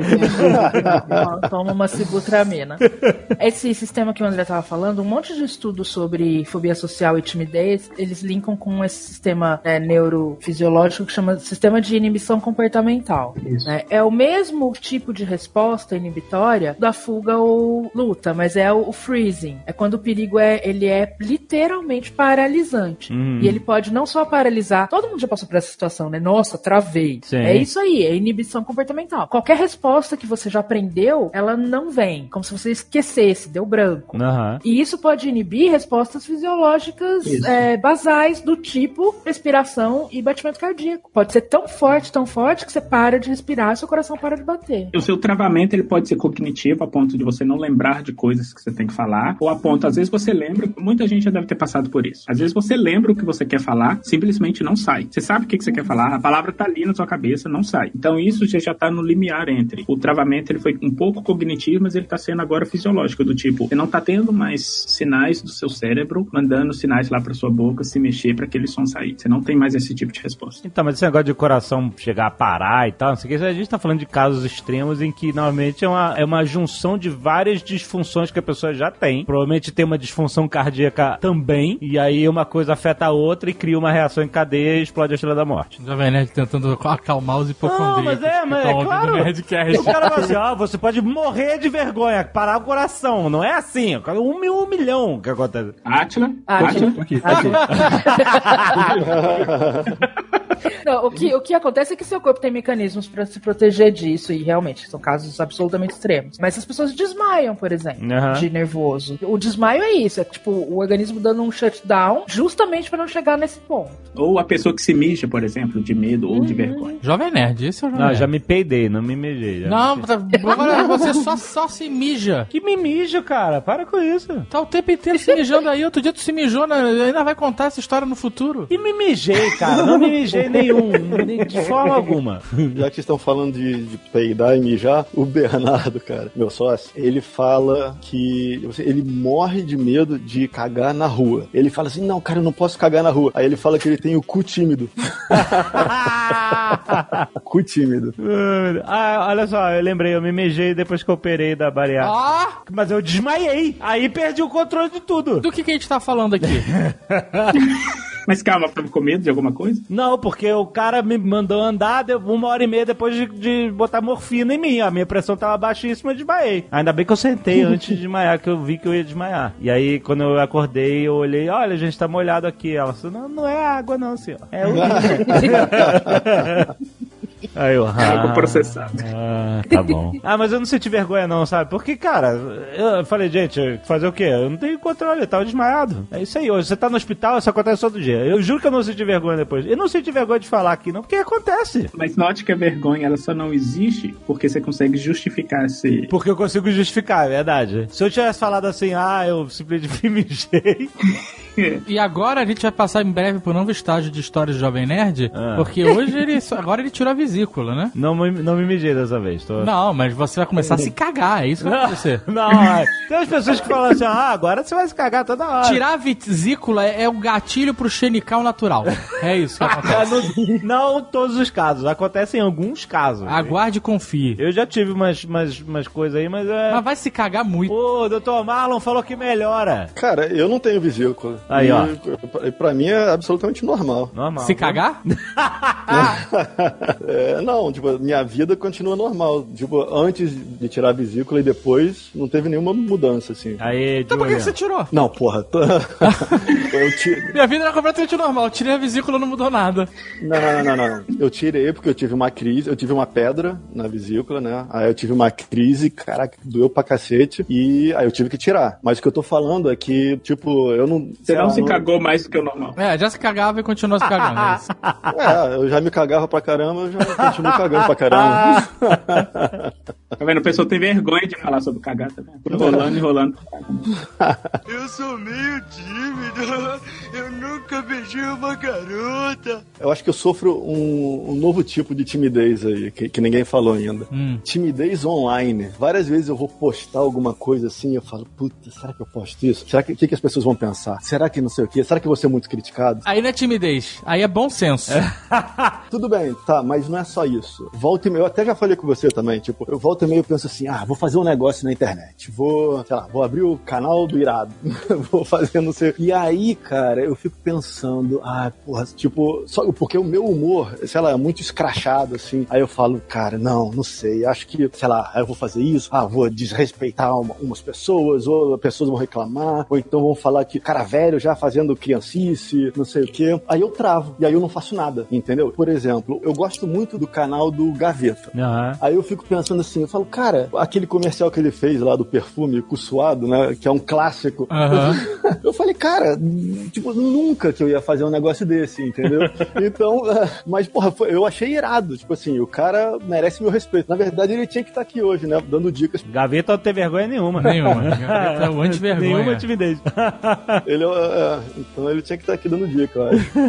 Mas o Gaveta tem vergonha de gravar Nerdcast. Ele sofre pra Ah, é? gravar. É. Justamente por uma coisa que o Julian falou, por ele ser muito visual. É, O pensamento, as respostas, tudo que ele pensa, ele pensa de forma visual. Então ele. Não é que ele tenha vergonha, mas ele, ele diz, eu não concordo, mas ele diz que não funciona tão bem no Nerdcast, no, em áudio. Podcast geral, sabe? Porque a forma dele criar e, e se expressar é visual, entendeu? Tem uma outra dica pra galera que apresenta que é assim, se você chegou e começou a ficar nervoso ali no lugar, você já tá preparado, tá tudo certo, vai ter um pouco do nervosismo na hora. Uma coisa que pelo menos tem me ajudado bastante é você tentar, assim, a, a ansiedade ansiedade vai estar lá de qualquer forma, né? Você tá na frente de todo mundo, você vai estar ansioso, o coração vai estar acelerado, vai ter tudo mais. Mas você tentar tratar essa ansiedade como se ela fosse empolgação, me ajuda bastante a. a é a- é a mesma resposta, só que ela é muito mais positiva na hora de falar ou apresentar ou fazer alguma coisa, assim. Ah, mas como é que é isso? Em vez de você subir nervoso, você sobe no ruhu, tá? É, você tenta subir no Uhu, isso. No Uhul? É, chega lá Big Brother. Não, não, isso eu não consigo.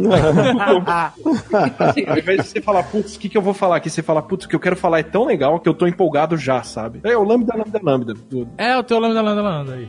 É engraçado porque eu, quando, quando a, gente, a gente se apresenta muito em público hoje em dia, né? Faz palestra, painel, workshop, quiserem contratar, inclusive.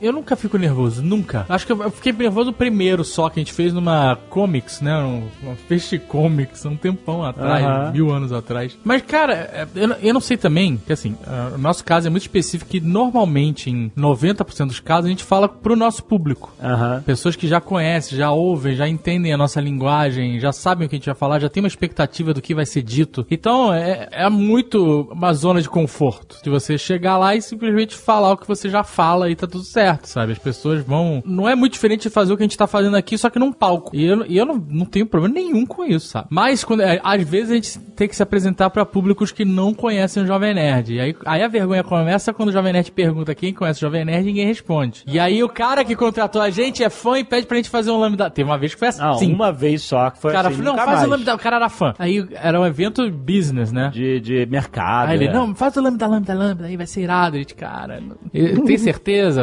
Não, não, vamos lá, quero, puta. Tá bom. Aí o Jovem Nerd foi lá e fez, cara. E nossa, foi uma vergonha. Os grilos. Os grilos. Foi muita vergonha, cara. Foi awkward pra caralho. Foi, eu queria sumir. Mas assim, depois a gente começou a falar, e como normalmente, a gente nunca se prepara pra porra nenhuma, essa é a verdade. É, a gente grava Nerd Office, Nerd Play, a gente não faz pauta para nada. É sempre. A gente sempre, quando precisa de pessoas preparadas, a gente chama vocês, por exemplo. Então. Ah, pô, obrigado. Mas é que a gente, a gente faz mais no orgânico, né? De... Se bem que é muito interessante. Os primeiros Nerdcasts que eu gravei, a gente sempre tinha uma pauta, todo mundo gostava. Agora é assim, vamos gravar isso? Vamos. Ei! Todo mundo vai e não tem pauta.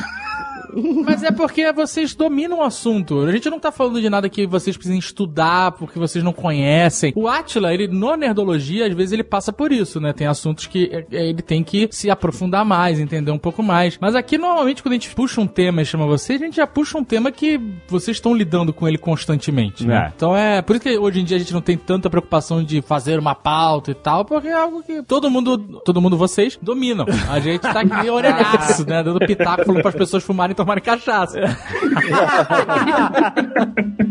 O contexto, na verdade, é uma coisa que a gente tem que levar em consideração quando a gente está falando de, de timidez. Porque pelo, o contexto, quando eu falo, é o contexto assim, do local onde a situação ocorre e o contexto também de, vamos dizer, até de hierarquia. Se você é uma pessoa pouco conhecida, falando para um público que é um público mais elite, a sua vergonha vai ser muito maior do que se for o contrário. Se você for a É estrela, né? e o público nem tanto. E, então isso que você falou, na verdade, é muito natural de como agora vocês já são mais conhecidos e, e as pessoas já têm certas expectativas. Eu acho que, principalmente com o Azagal, assim, pelo menos a percepção que eu tenho da- que as pessoas têm do Azagal é o seguinte: o Azagal fala o que vem na cabeça. As pessoas têm essa expectativa de você. Então, dependendo do que você for falar com, numa palestra, por exemplo, as pessoas já vão esperar aquilo de você. Então não precisa de você ter tanta vergonha assim. Agora, se fosse o contrário, do tipo, pouco Você já tá no conhecido, familiar, né? Exatamente. O ambiente é muito familiar. Então, o contexto conta muito. Então, assim, uma palestra, vocês falando para um público que já conhecem vocês, é muito diferente de talvez vocês falando para um público, como você falou, que não faz ideia de quem vocês são. Se vocês quiserem, dá pra gente ir pra parte positiva de timidez também. Boa. Falar das vantagens, né? Vantagens? Tem Vantagem. vantagem? Tinha um livro sobre tímidos, né? O poder dos introspectivos. Não tinha um desse? Tem um livro desse aí. Tem, deve ter livro de tudo também, né?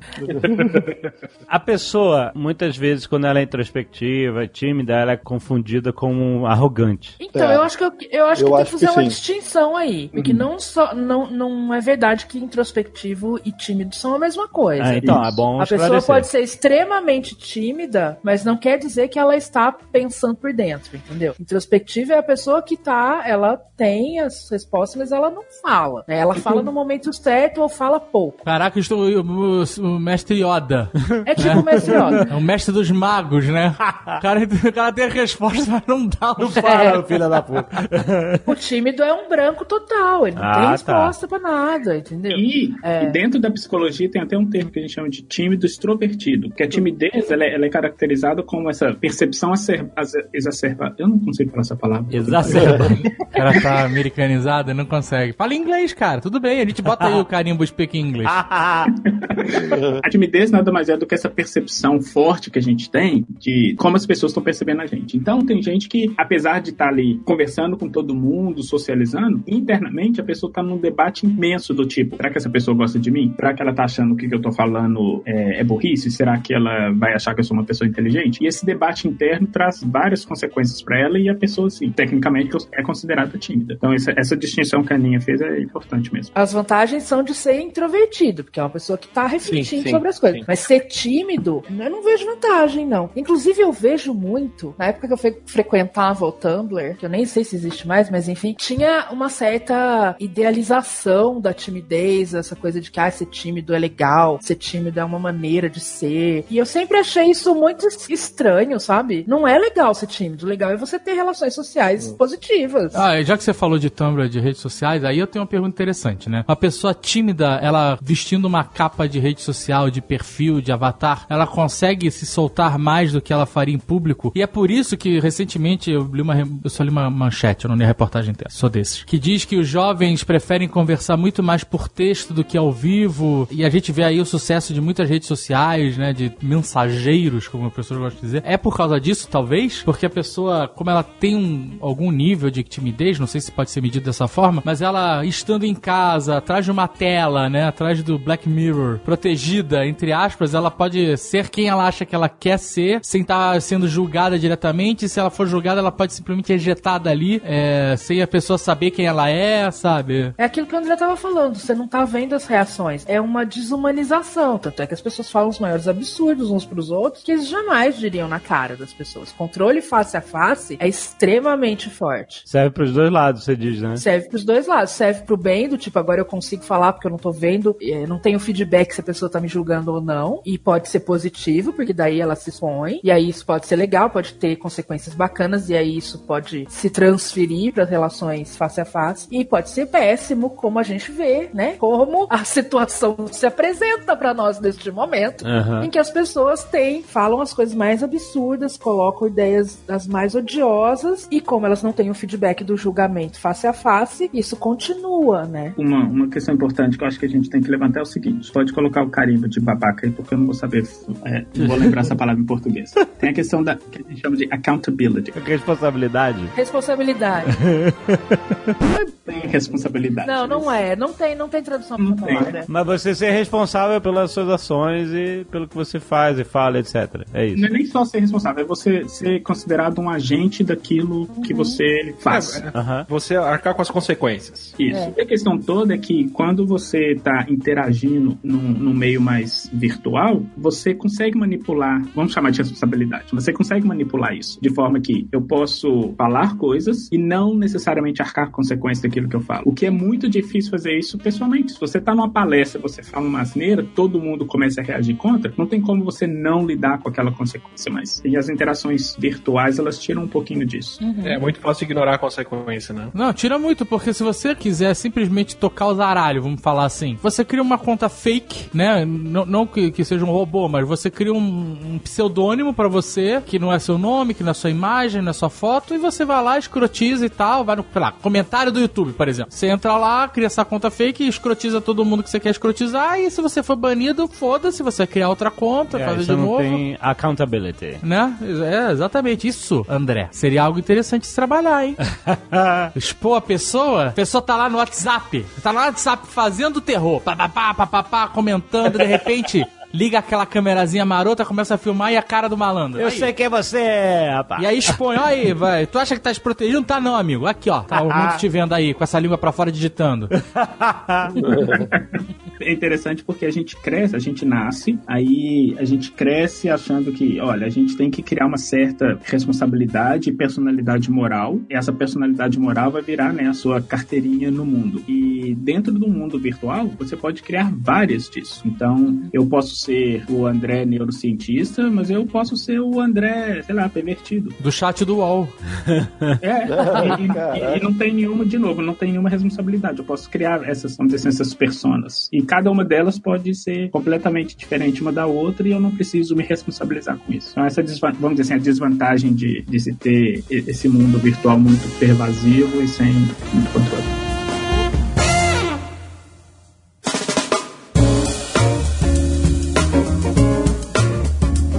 Ana falou que teve uma galera falando das vantagens de ser tímido no, no Tumblr e tal. Eu lembro que eu vi um textos de pessoas que, não tímidas, mas introspectivas. Então, sabe qual é o problema? As pessoas elas querem se sentir especiais. É isso. E aí, o cara recebe uma mensagem de bom dia falando o poder dos tímidos. A pesquisa do Instituto Zagalo diz que os tímidos são mais inteligentes, os Ah. tímidos ganham mais dinheiro. Aí o cara bota isso na timeline como fosse a verdade do mundo, sabe? O que é Ah.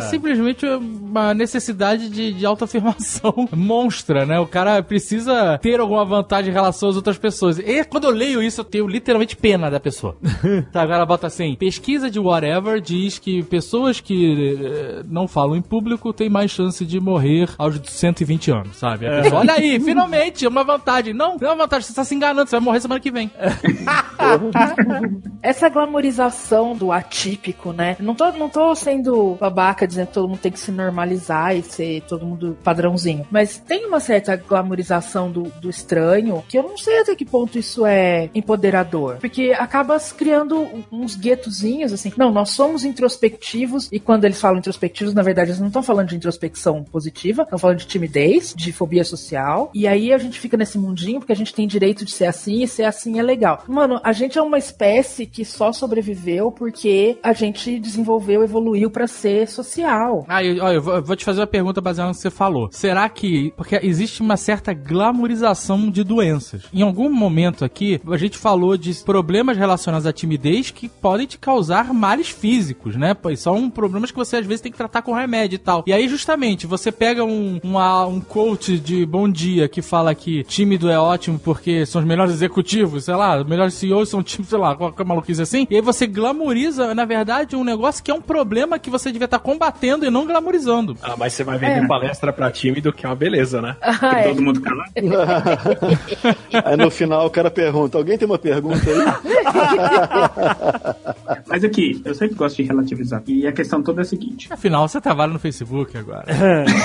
o que faz uma pessoa, o, o que causa, vamos dizer assim, tudo isso que a gente está falando de ser tímido ou não, é essa percepção forte que as pessoas têm de como as outras as percebem. Então, assim, é eu ficar sempre achando que as pessoas estão vendo como que eu tô mexendo minha mão, ou como que eu tô me posicionando, esse tipo de coisa. Isso, de uma forma muito forte e exagerada, é ruim e causa timidez. Mas essa capacidade de perceber como as outras pessoas reagem às suas atitudes, isso é uma vantagem enorme que a gente tem. E entra nisso que a Aninha falou de ser social. Ser social é isso. Ser social é saber ler o outro, saber que quando você está fazendo alguma coisa, aquilo é legal, então aí você recebe essa resposta e muda a sua atitude ou não. E esse tipo de percepção é super vantajoso e isso a gente precisa ter mesmo. Agora, se isso é de uma forma muito forte a ponto de, de te deixar não social, aí sim é ruim. Será que a timidez ela pode evoluir para quadros de síndrome do pânico, esse tipo de coisa? Crise de pânico? Pode, é fobia social. A pessoa pode ter uma crise de pânico quando ela tá em situação social. E esse negócio assim, ah, porque a timidez é, é uma maneira de ser diferente e, e é o meu jeito, é a minha personalidade, tem que ser respeitado. É isso que o André falou. Claro que tem. A gente tem diferenças individuais, ninguém tá negando as diferenças individuais. Tem gente que gosta de falar mais, tem gente que adora o som da própria voz, tem gente que. Né, essas coisas são dadas por histórias genéticas, histórias de vida, de aprendizagem, de experiências, isso tudo junto, vão, né, chegar no, no ponto em que você tá hoje. Mas essa coisa, quando ela começa a transtornar a sua vida, atrapalhar, te impedir de ter interações sociais positivas, te impedir de alcançar suas metas de vida, de ter um emprego bacana, de. É uma das coisas mais engraçadas, porque assim, eu não, eu não sofro desse problema. Se tem uma coisa que eu não sofro é de timidez. Mas eu acho muito engraçado porque a galera, muito do que eu vejo na pós-graduação, né? Ah, a galera, ah, eu vou ser cientista porque é o lugar certo pra quem é introspectivo. Mano, é o lugar errado pra quem é introspectivo. Porque você tem que o tempo inteiro se comunicar com as outras pessoas. E o seu ponto vai- de vista. né? Você tem que debater, você tem que argumentar, você tem que defender ideias. Daí surta tudo, né? Aí entra em depressão, aí desenvolve ansiedade, né? O nível de doença transtorno mental na pós-graduação é muito maior do que na população em geral. É muito dessa percepção de que fazer ciência é uma coisa pra gente tímida e introspectiva. Não, o lugar pra gente tímida e introspectiva é, é porteiro noturno de edifício comercial. né? Ali o cara realmente. o- A gente, o nosso, que é né, do, do Nerd Office aqui em Curitiba, ele sofre, né? Porque a gente entra e sai de noite e madrugada. Então a gente atrapalha o cara, né? É, ele tá lá. Tem o cara que procura esse emprego, coitado, tá querendo trabalhar, né? Mas é um emprego solitário ao extremo, né? Você tá na portaria de um prédio comercial de madrugada. É, ele não quer esse emprego, ele tem que fazer o emprego. Quando o isso. cara mandar esse caô pra você, você manda, olha, tem uma vaga aí de vigia no prédio ali no centro, ótima pra você que é introvertido e, e tímido. Nossa, ela adorar. Eu acho que tem várias ocupações pra gente introvertida. E claro que fazer ciência requer um certo grau de introspecção, muito contextual, quando você tá estudando, pensando, né, construindo argumentos, analisando dados, etc. Mas não pode ser só isso, né? Você tem que falar em público, você tem que ir em congresso, você tem que, enfim, é, E assim- aí surta tudo. E isso que a Aninha falou de novo, de ser uma fobia social, a gente tem que pensar o seguinte: vamos, acho que a gente já falou isso alguma, em algum programa, mas é bom, acho que relembrar. O que, que é uma fobia? É um, é um medo forte. Gente, toda hora vem a palavra exacerbado na cabeça. É um medo forte. Essa palavra tá exacerbada no seu cérebro. Na sua cabeça. Exatamente. Tu viu o vídeo do Dória aí, tá, tá exacerbado. Olha, se é uma coisa que não tinha naquele vídeo era essa exatamente. Queria dizer que não tinha nenhum, não vi nada não. A fobia nada mais é do que um medo muito forte de um perigo que muitas vezes não existe. Mas o seu sistema cognitivo ele percebe aquilo como um perigo. Então a gente ficar romantizando isso do tipo, olha que bonitinho, o cara ele tem medo de falar em público, mas é um jeito de ser, é perigoso na verdade. É aquele negócio de filme, né? O gênio que não consegue, que é mega introspectivo e tímido. O cara é o gênio, mas não consegue falar em público, né? A gente vê muito isso em filme, né? Não, mas calma, eu sei, eu entendi o que vocês estão falando. Você tá querendo alertar pra uma coisa que pode ser um transtorno e o cara, em vez de estar correndo atrás de resolver o transtorno, o cara tá, se acomoda com aquilo. Mas, mas, mas, por exemplo, e a, e a Ana falou, ah, que nós somos animais sociais, a gente precisa disso pra... eh, Foi assim que a sociedade evoluiu, foi assim que a gente progride como sociedade, etc, e tá tudo certo. Mas, por exemplo, existem pessoas, uhul, certo? Uhul! O Átila. Nossa, ela é a cara do. Onde o cara chega, o cara, uhul! Pessoas que chegam fazendo amizade, sabe? Quando viaja, faz amizade. Teve um cara na tarde autó- na noite de autógrafo na churrascaria, ele chegou muito ruim. Chegou muito ruim. Ele chegou aí, galera! Foi maneiro, foi Caraca, maneiro. foi. O cara pareceu o animador lá do Clube Médio. Sabe qual é? Ele chegou, a gente tava cansado, ele chegou com muita energia, Chegou cara. bastante. É, foi maneiro. Foi, ma- mas foi maneiro. Mas o engraçado é que várias vezes, cara, você percebe que é muito forçado isso. Não, mas não. É, é, então. Não tô falando de vocês, tô falando- mas tô Aham. falando que muitas vezes acho que o cara, ele, ele sabe dessa estratégia, ele fala, ah, eu vou usar, e só que, sei lá, não, não tá dando certo, entendeu? Você vê muita gente lá no UU e fala, cara, o cara tá fazendo tudo forçado pra caramba. Por exemplo, eu, eu não sou Uhu. Não sou. Eu, fa, eu falo lá, lá, lá, lá, do cacete, ani, sou animado, gravo as paradas. Eu realmente sou animado, mas eu não sou Uhul! Sabe? Não sou. não viajo Uhul. Você tá dizendo que você não funcionaria bem no Big Brother. Não, não, todo mundo no Big Brother tem que ser Uhul. E, ah, por exemplo, quando eu viajo, aí o brasileiro vê outro brasileiro começa a bater papo, sabe? Teve, um cara, lembra que ele estava gravando no- na- lá na Rússia, filmando lá a obra do museu? Ah, fica pronto pra Copa. Aí chegou um cara, um outro brasileiro que tava lá e ele meio que entrou no papo. É, isso aí, sabe? Sabe qual é? O cara tava querendo se enturmar. Aham. A gente falou, é, isso aí, e saiu. O cara tava querendo papo, ele tava querendo se entormar. Eu, quando viajo, não, não gosto de me entormar com um estranho. Não, porque os estranhos que a gente, a gente se enturmou com os estranhos que roubaram nosso dinheiro e largaram a gente né? Ah, exato. E aí, por exemplo, eu não acho que isso me faz. Não, mas você, você, você tá falando, você tá sempre conversando com os estranhos, é bizarro. Não, que estra- Eu? É, você É, adora, você é portuguesa um que conversa aqui, que free- Mas você também. Eu não. Você também, dá papo, dá papo. Não, eu converso com. Você que tá dizendo aqui, com todas as palavras, Ah. você queria ser o Azagal. É isso. Não. Eu não falo com ninguém. Não. Você fala, tá, volta meta, conversa no avião. Uma maluquice isso. Conversa no avião? Eu? Eu não converso avião, não, meu filho. Fica de papo com a moça, papo com o piloto, dá parabéns pelo pouso. Nas últimas, Bate palma quando ouviu? Não, não, não, não, não, não, não, Bate não, não, não. pau. as últimas vezes que eu encontrei pessoalmente o Jovem Nerd, toda vez que ele começava a falar com alguém, ele dormia, pô. dormiu no restaurante, dormiu no. É, tava cansado nesse dia.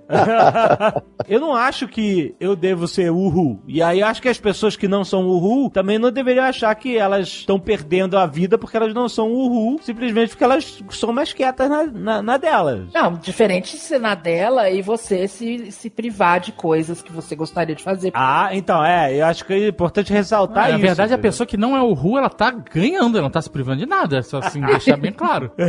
a portuguesa é uhul. A portuguesa é. Pra caraca. Às vezes demais. Ela, ela faz amizade com todo mundo, que encontra. Que é um problema. Então, mas não é um problema. Não é que ela, assim, ela não tá certa e a gente tá errado, nem a gente tá certo e ela tá errada. Eu considero que eu tô certo.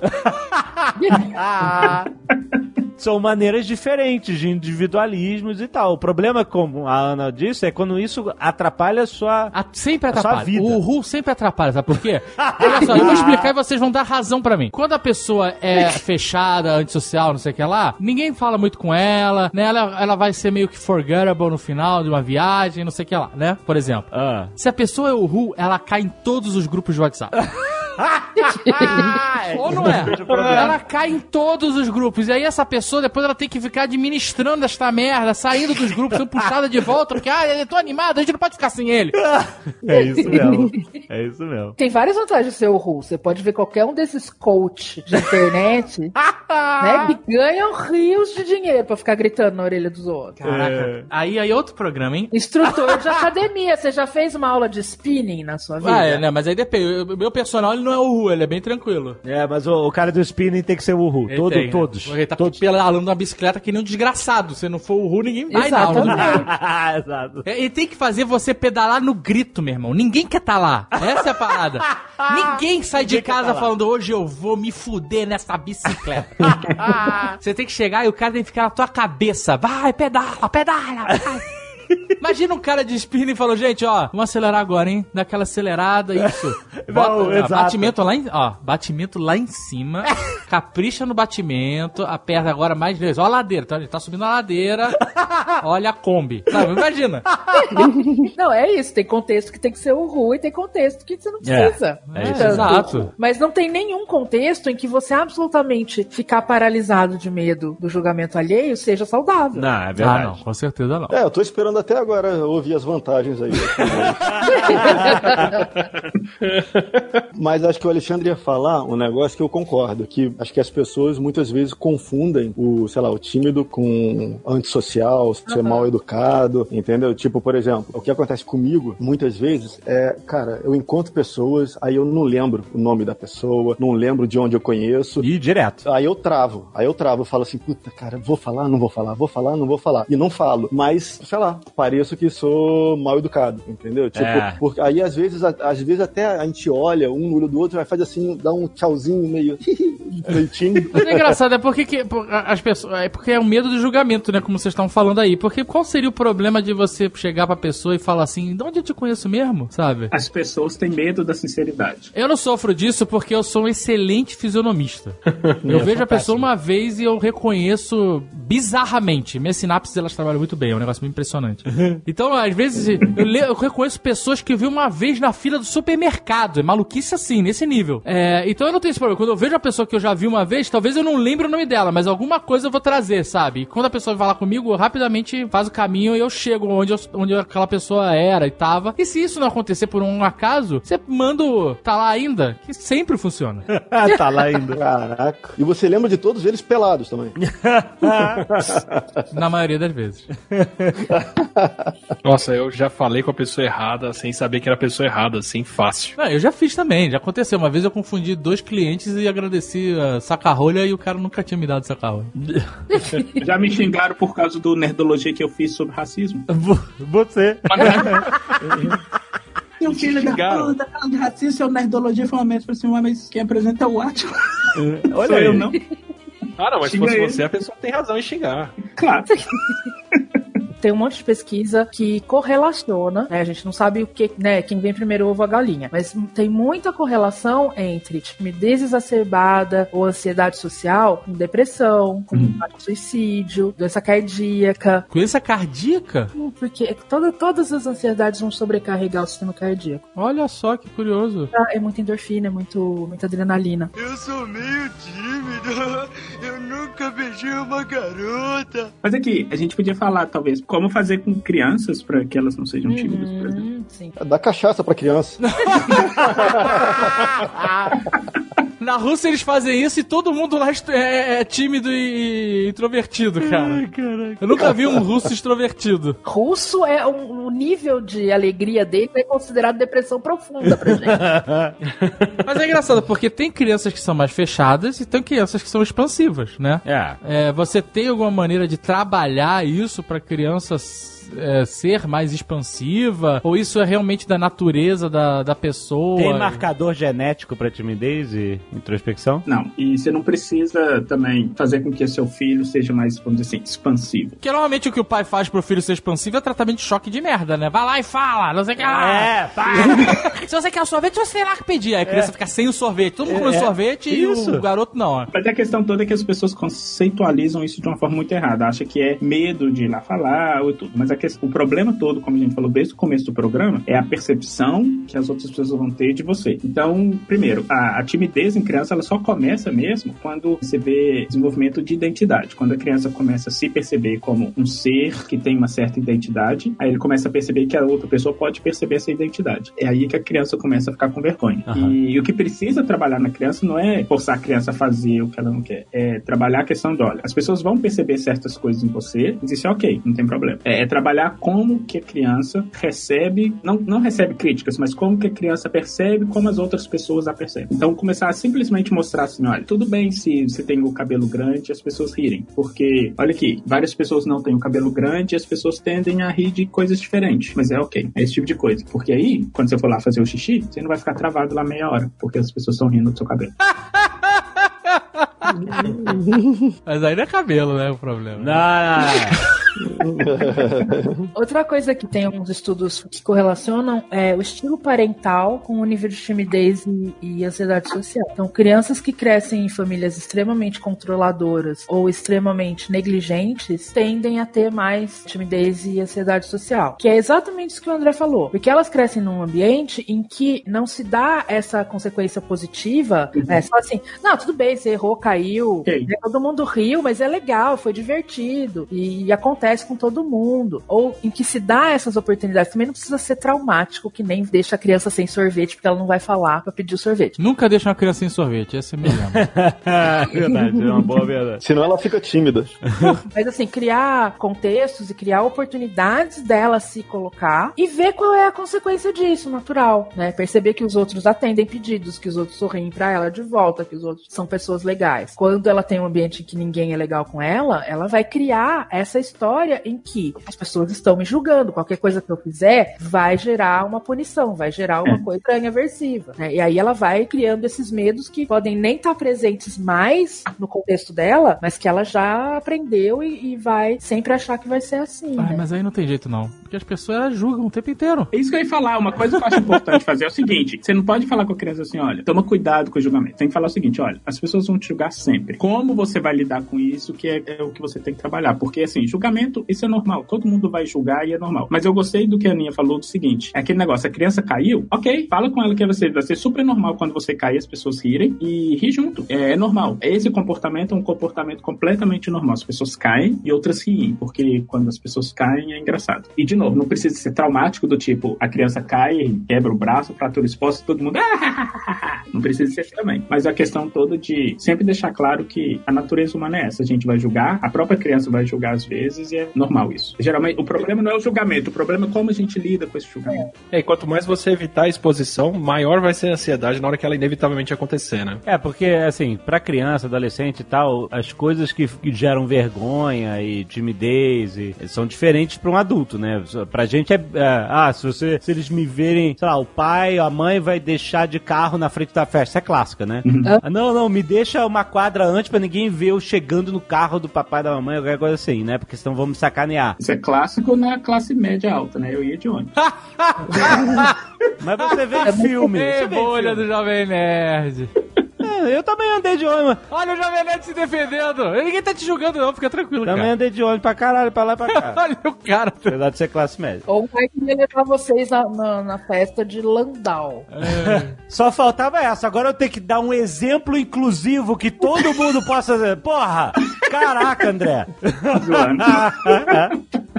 Tá, vamos dar qualquer exemplo na escola que para um adulto é besteira, mas para criança é tudo, porque não importa que para ela, o que importa é a consequência de ser zoado pelos outros amiguinhos e não ser aceito, porque toda criança e adolescente quer ser aceito. Sim. Às vezes você não tem como dizer simplesmente assim, ah, você tem que lidar com. Como é que você vai entrar na mente da criança ou adolescente e dizer assim, você é só a forma como você tá lidando com isso que tá te prejudicando, entendeu? Se você não ligar pros caras sacaneando, vai ser tudo ótimo. Eu, por exemplo, demorei pra cacete pra aprender a lidar com isso na, na escola. Foi só quando eu aceitei que eu era nerd mesmo e falei, eu sou nerd mesmo, então não sei o que, que pararam de sacanear que eu era nerd. Essa é uma questão difícil, na verdade, porque tem várias formas que você pode fazer isso, mas não, não, assim, não tem uma receitinha do tipo, olha, sempre faz isso que vai dar certo. Mas uma, uma das coisas que eu acho que tem uma probabilidade de sempre dar certo é tentar normalizar aquela situação. Então, por exemplo, tá rindo lá do seu filho que ele é nerd e ele chega em casa chorando, ou putaço, ou porque ele é nerd, começa a tentar inserir essa criança em ambientes que mostra que ser nerd, na verdade, é tão comum quanto não ser nerd. Então, mostrar ambientes em que fazem certas coisas que outras pessoas também fazem. Querendo ou não, vocês dois podem ter um papel importante hoje para um pai e para uma mãe que tá querendo fazer esse tipo de tratamento com o filho. De virar e falar assim: olha, olha que legal que pessoas nerds, olha que tanto de coisa bacana que elas fazem, elas falam de ciência, elas podem ter um podcast, elas podem ter um canal no YouTube, e isso é muito comum, é muito normal. É tentar expor a criança a situações em que aquele estigma, na verdade, vai cair, vai ficar uma coisa muito normal. É legal e positivo e normal, é isso. É, é aquele lance que a gente falou também em, um- em algum outro episódio anterior aí. Que, por isso que representatividade importa. É importante, muito. Verdade e representatividade é importante, porque vai ter em algum lugar que essa- essa criança, esse adolescente, vão se identificar, que vão ter essas experiências positivas e vão sentir esse julgamento menos negativo e mais positivo. É engraçado como a gente usa julgamento sempre no sentido negativo. Ah, tá, você tá me julgando. É. Julgar é uma reação absolutamente normal, né? O que é ruim é o julgamento negativo. Então, quando a criança é exposta o tempo inteiro a esse tipo de julgamento negativo, aí sim que ela vai se fechar e vai começar a não responder mais. Ou a ter medo de qualquer julgamento. Mas quando ela acha um nicho, e a coisa do grupo é importante por causa disso. Porque aquele grupo é justamente aquela bolhazinha onde os julgamentos não são tão negativos. Então, mas a bolha, nesse caso, ela é muito positiva. É a, bolha. Então, há bolhas e bolhas no caso de adolescentes, né? Aham. Porque é muito legal quando você, sei lá, entra pro Nerd Fighters e se identifica com um grupo que tem valores positivos e, é, enfim, ou de nerd e tal. Aí, você imagina o cara que se junta numa bolha ou num grupinho em que os valores são É. o cara é neonato, o cara é, usa... Ser legal é se drogar, encher a cara até cair. Aham, é verdade. E aí ele começa a se comportar dessa maneira, porque o julgamento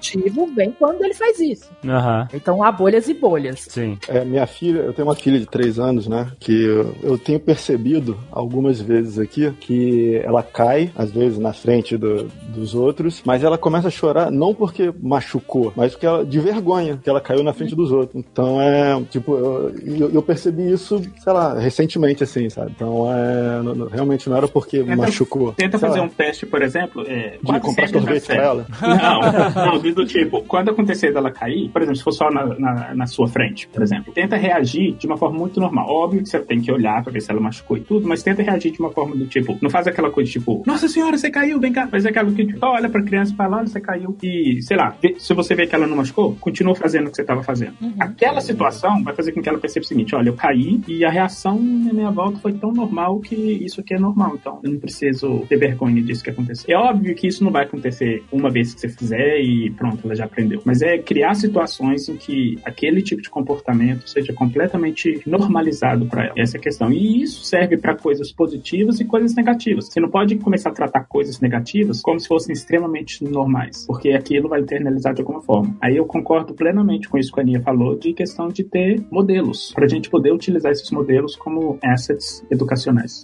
É, tem, várias intervenções educacionais que são feitas com esses modelos, né? Aquele programa que teve nos Estados Unidos que estava funcionando lindamente antes de cortar a verba dele, que era do Big Brother Big Sisters, né? Então eles identificavam ali na escola aquelas crianças que tinham esse potencial para ser modelos positivos e treinavam eles para eles se tornarem modelos positivos. E de- nesse sentido, né? Vendo como aquela pessoa fazendo aquilo que ela estava fazendo recebia atenção positiva, vantagens, alguns privilégios até, os outros começavam a se comportar da mesma maneira para ter o mesmo tipo de, de resultado. E Aham. isso era, era quase viral, assim. criança não tem pensamento abstrato ainda. Ela não tem a capacidade de abstrair coisas de forma que a gente tem. Então, por exemplo, você virar pra uma menininha e falar assim: olha, você pode ser uma engenheira se você quiser. Aquilo pra ela vai entrar no ouvido e sair no outro. Vai entrar eu, engenheira, né? Deixa eu continuar brincando com a minha boneca. O que funciona muito bem com criança é a questão de aprendizado imitativo. Então, do tipo, se ela tá vendo todo dia uma moça que tá lá trabalhando com coisas de engenharia, aquilo pra ela vai virar tão normal e ela vai começar a aprender vendo aquelas coisas. Então, por isso que essa questão do modelo é importante e por isso que quando eu vejo qualquer tipo de movimento, assim, vamos dizer assim, social que fala, olha, a gente precisa ter mais representatividade dessas categorias que a gente quer mais no mundo, é por isso que é só assim, não adianta só a gente verbalizar certas coisas. Modelos tem que ter pra criança poder aprender com, por esse aprendizado imitativo. E, e isso o Nerdcast, o Casagal falou que tem que fumar pra ganhar tempo. E o outro falou que tomava Lexotan, que a mãe dava, gente. Lexotan com cachaça. gente, modelos, nada do Nerdcast. A mensagem final é: se nada disso funcionar, vai beber. Ah, se nada disso funcionar, você bebe pra se soltar e fuma pra ganhar tempo. E as vantagens?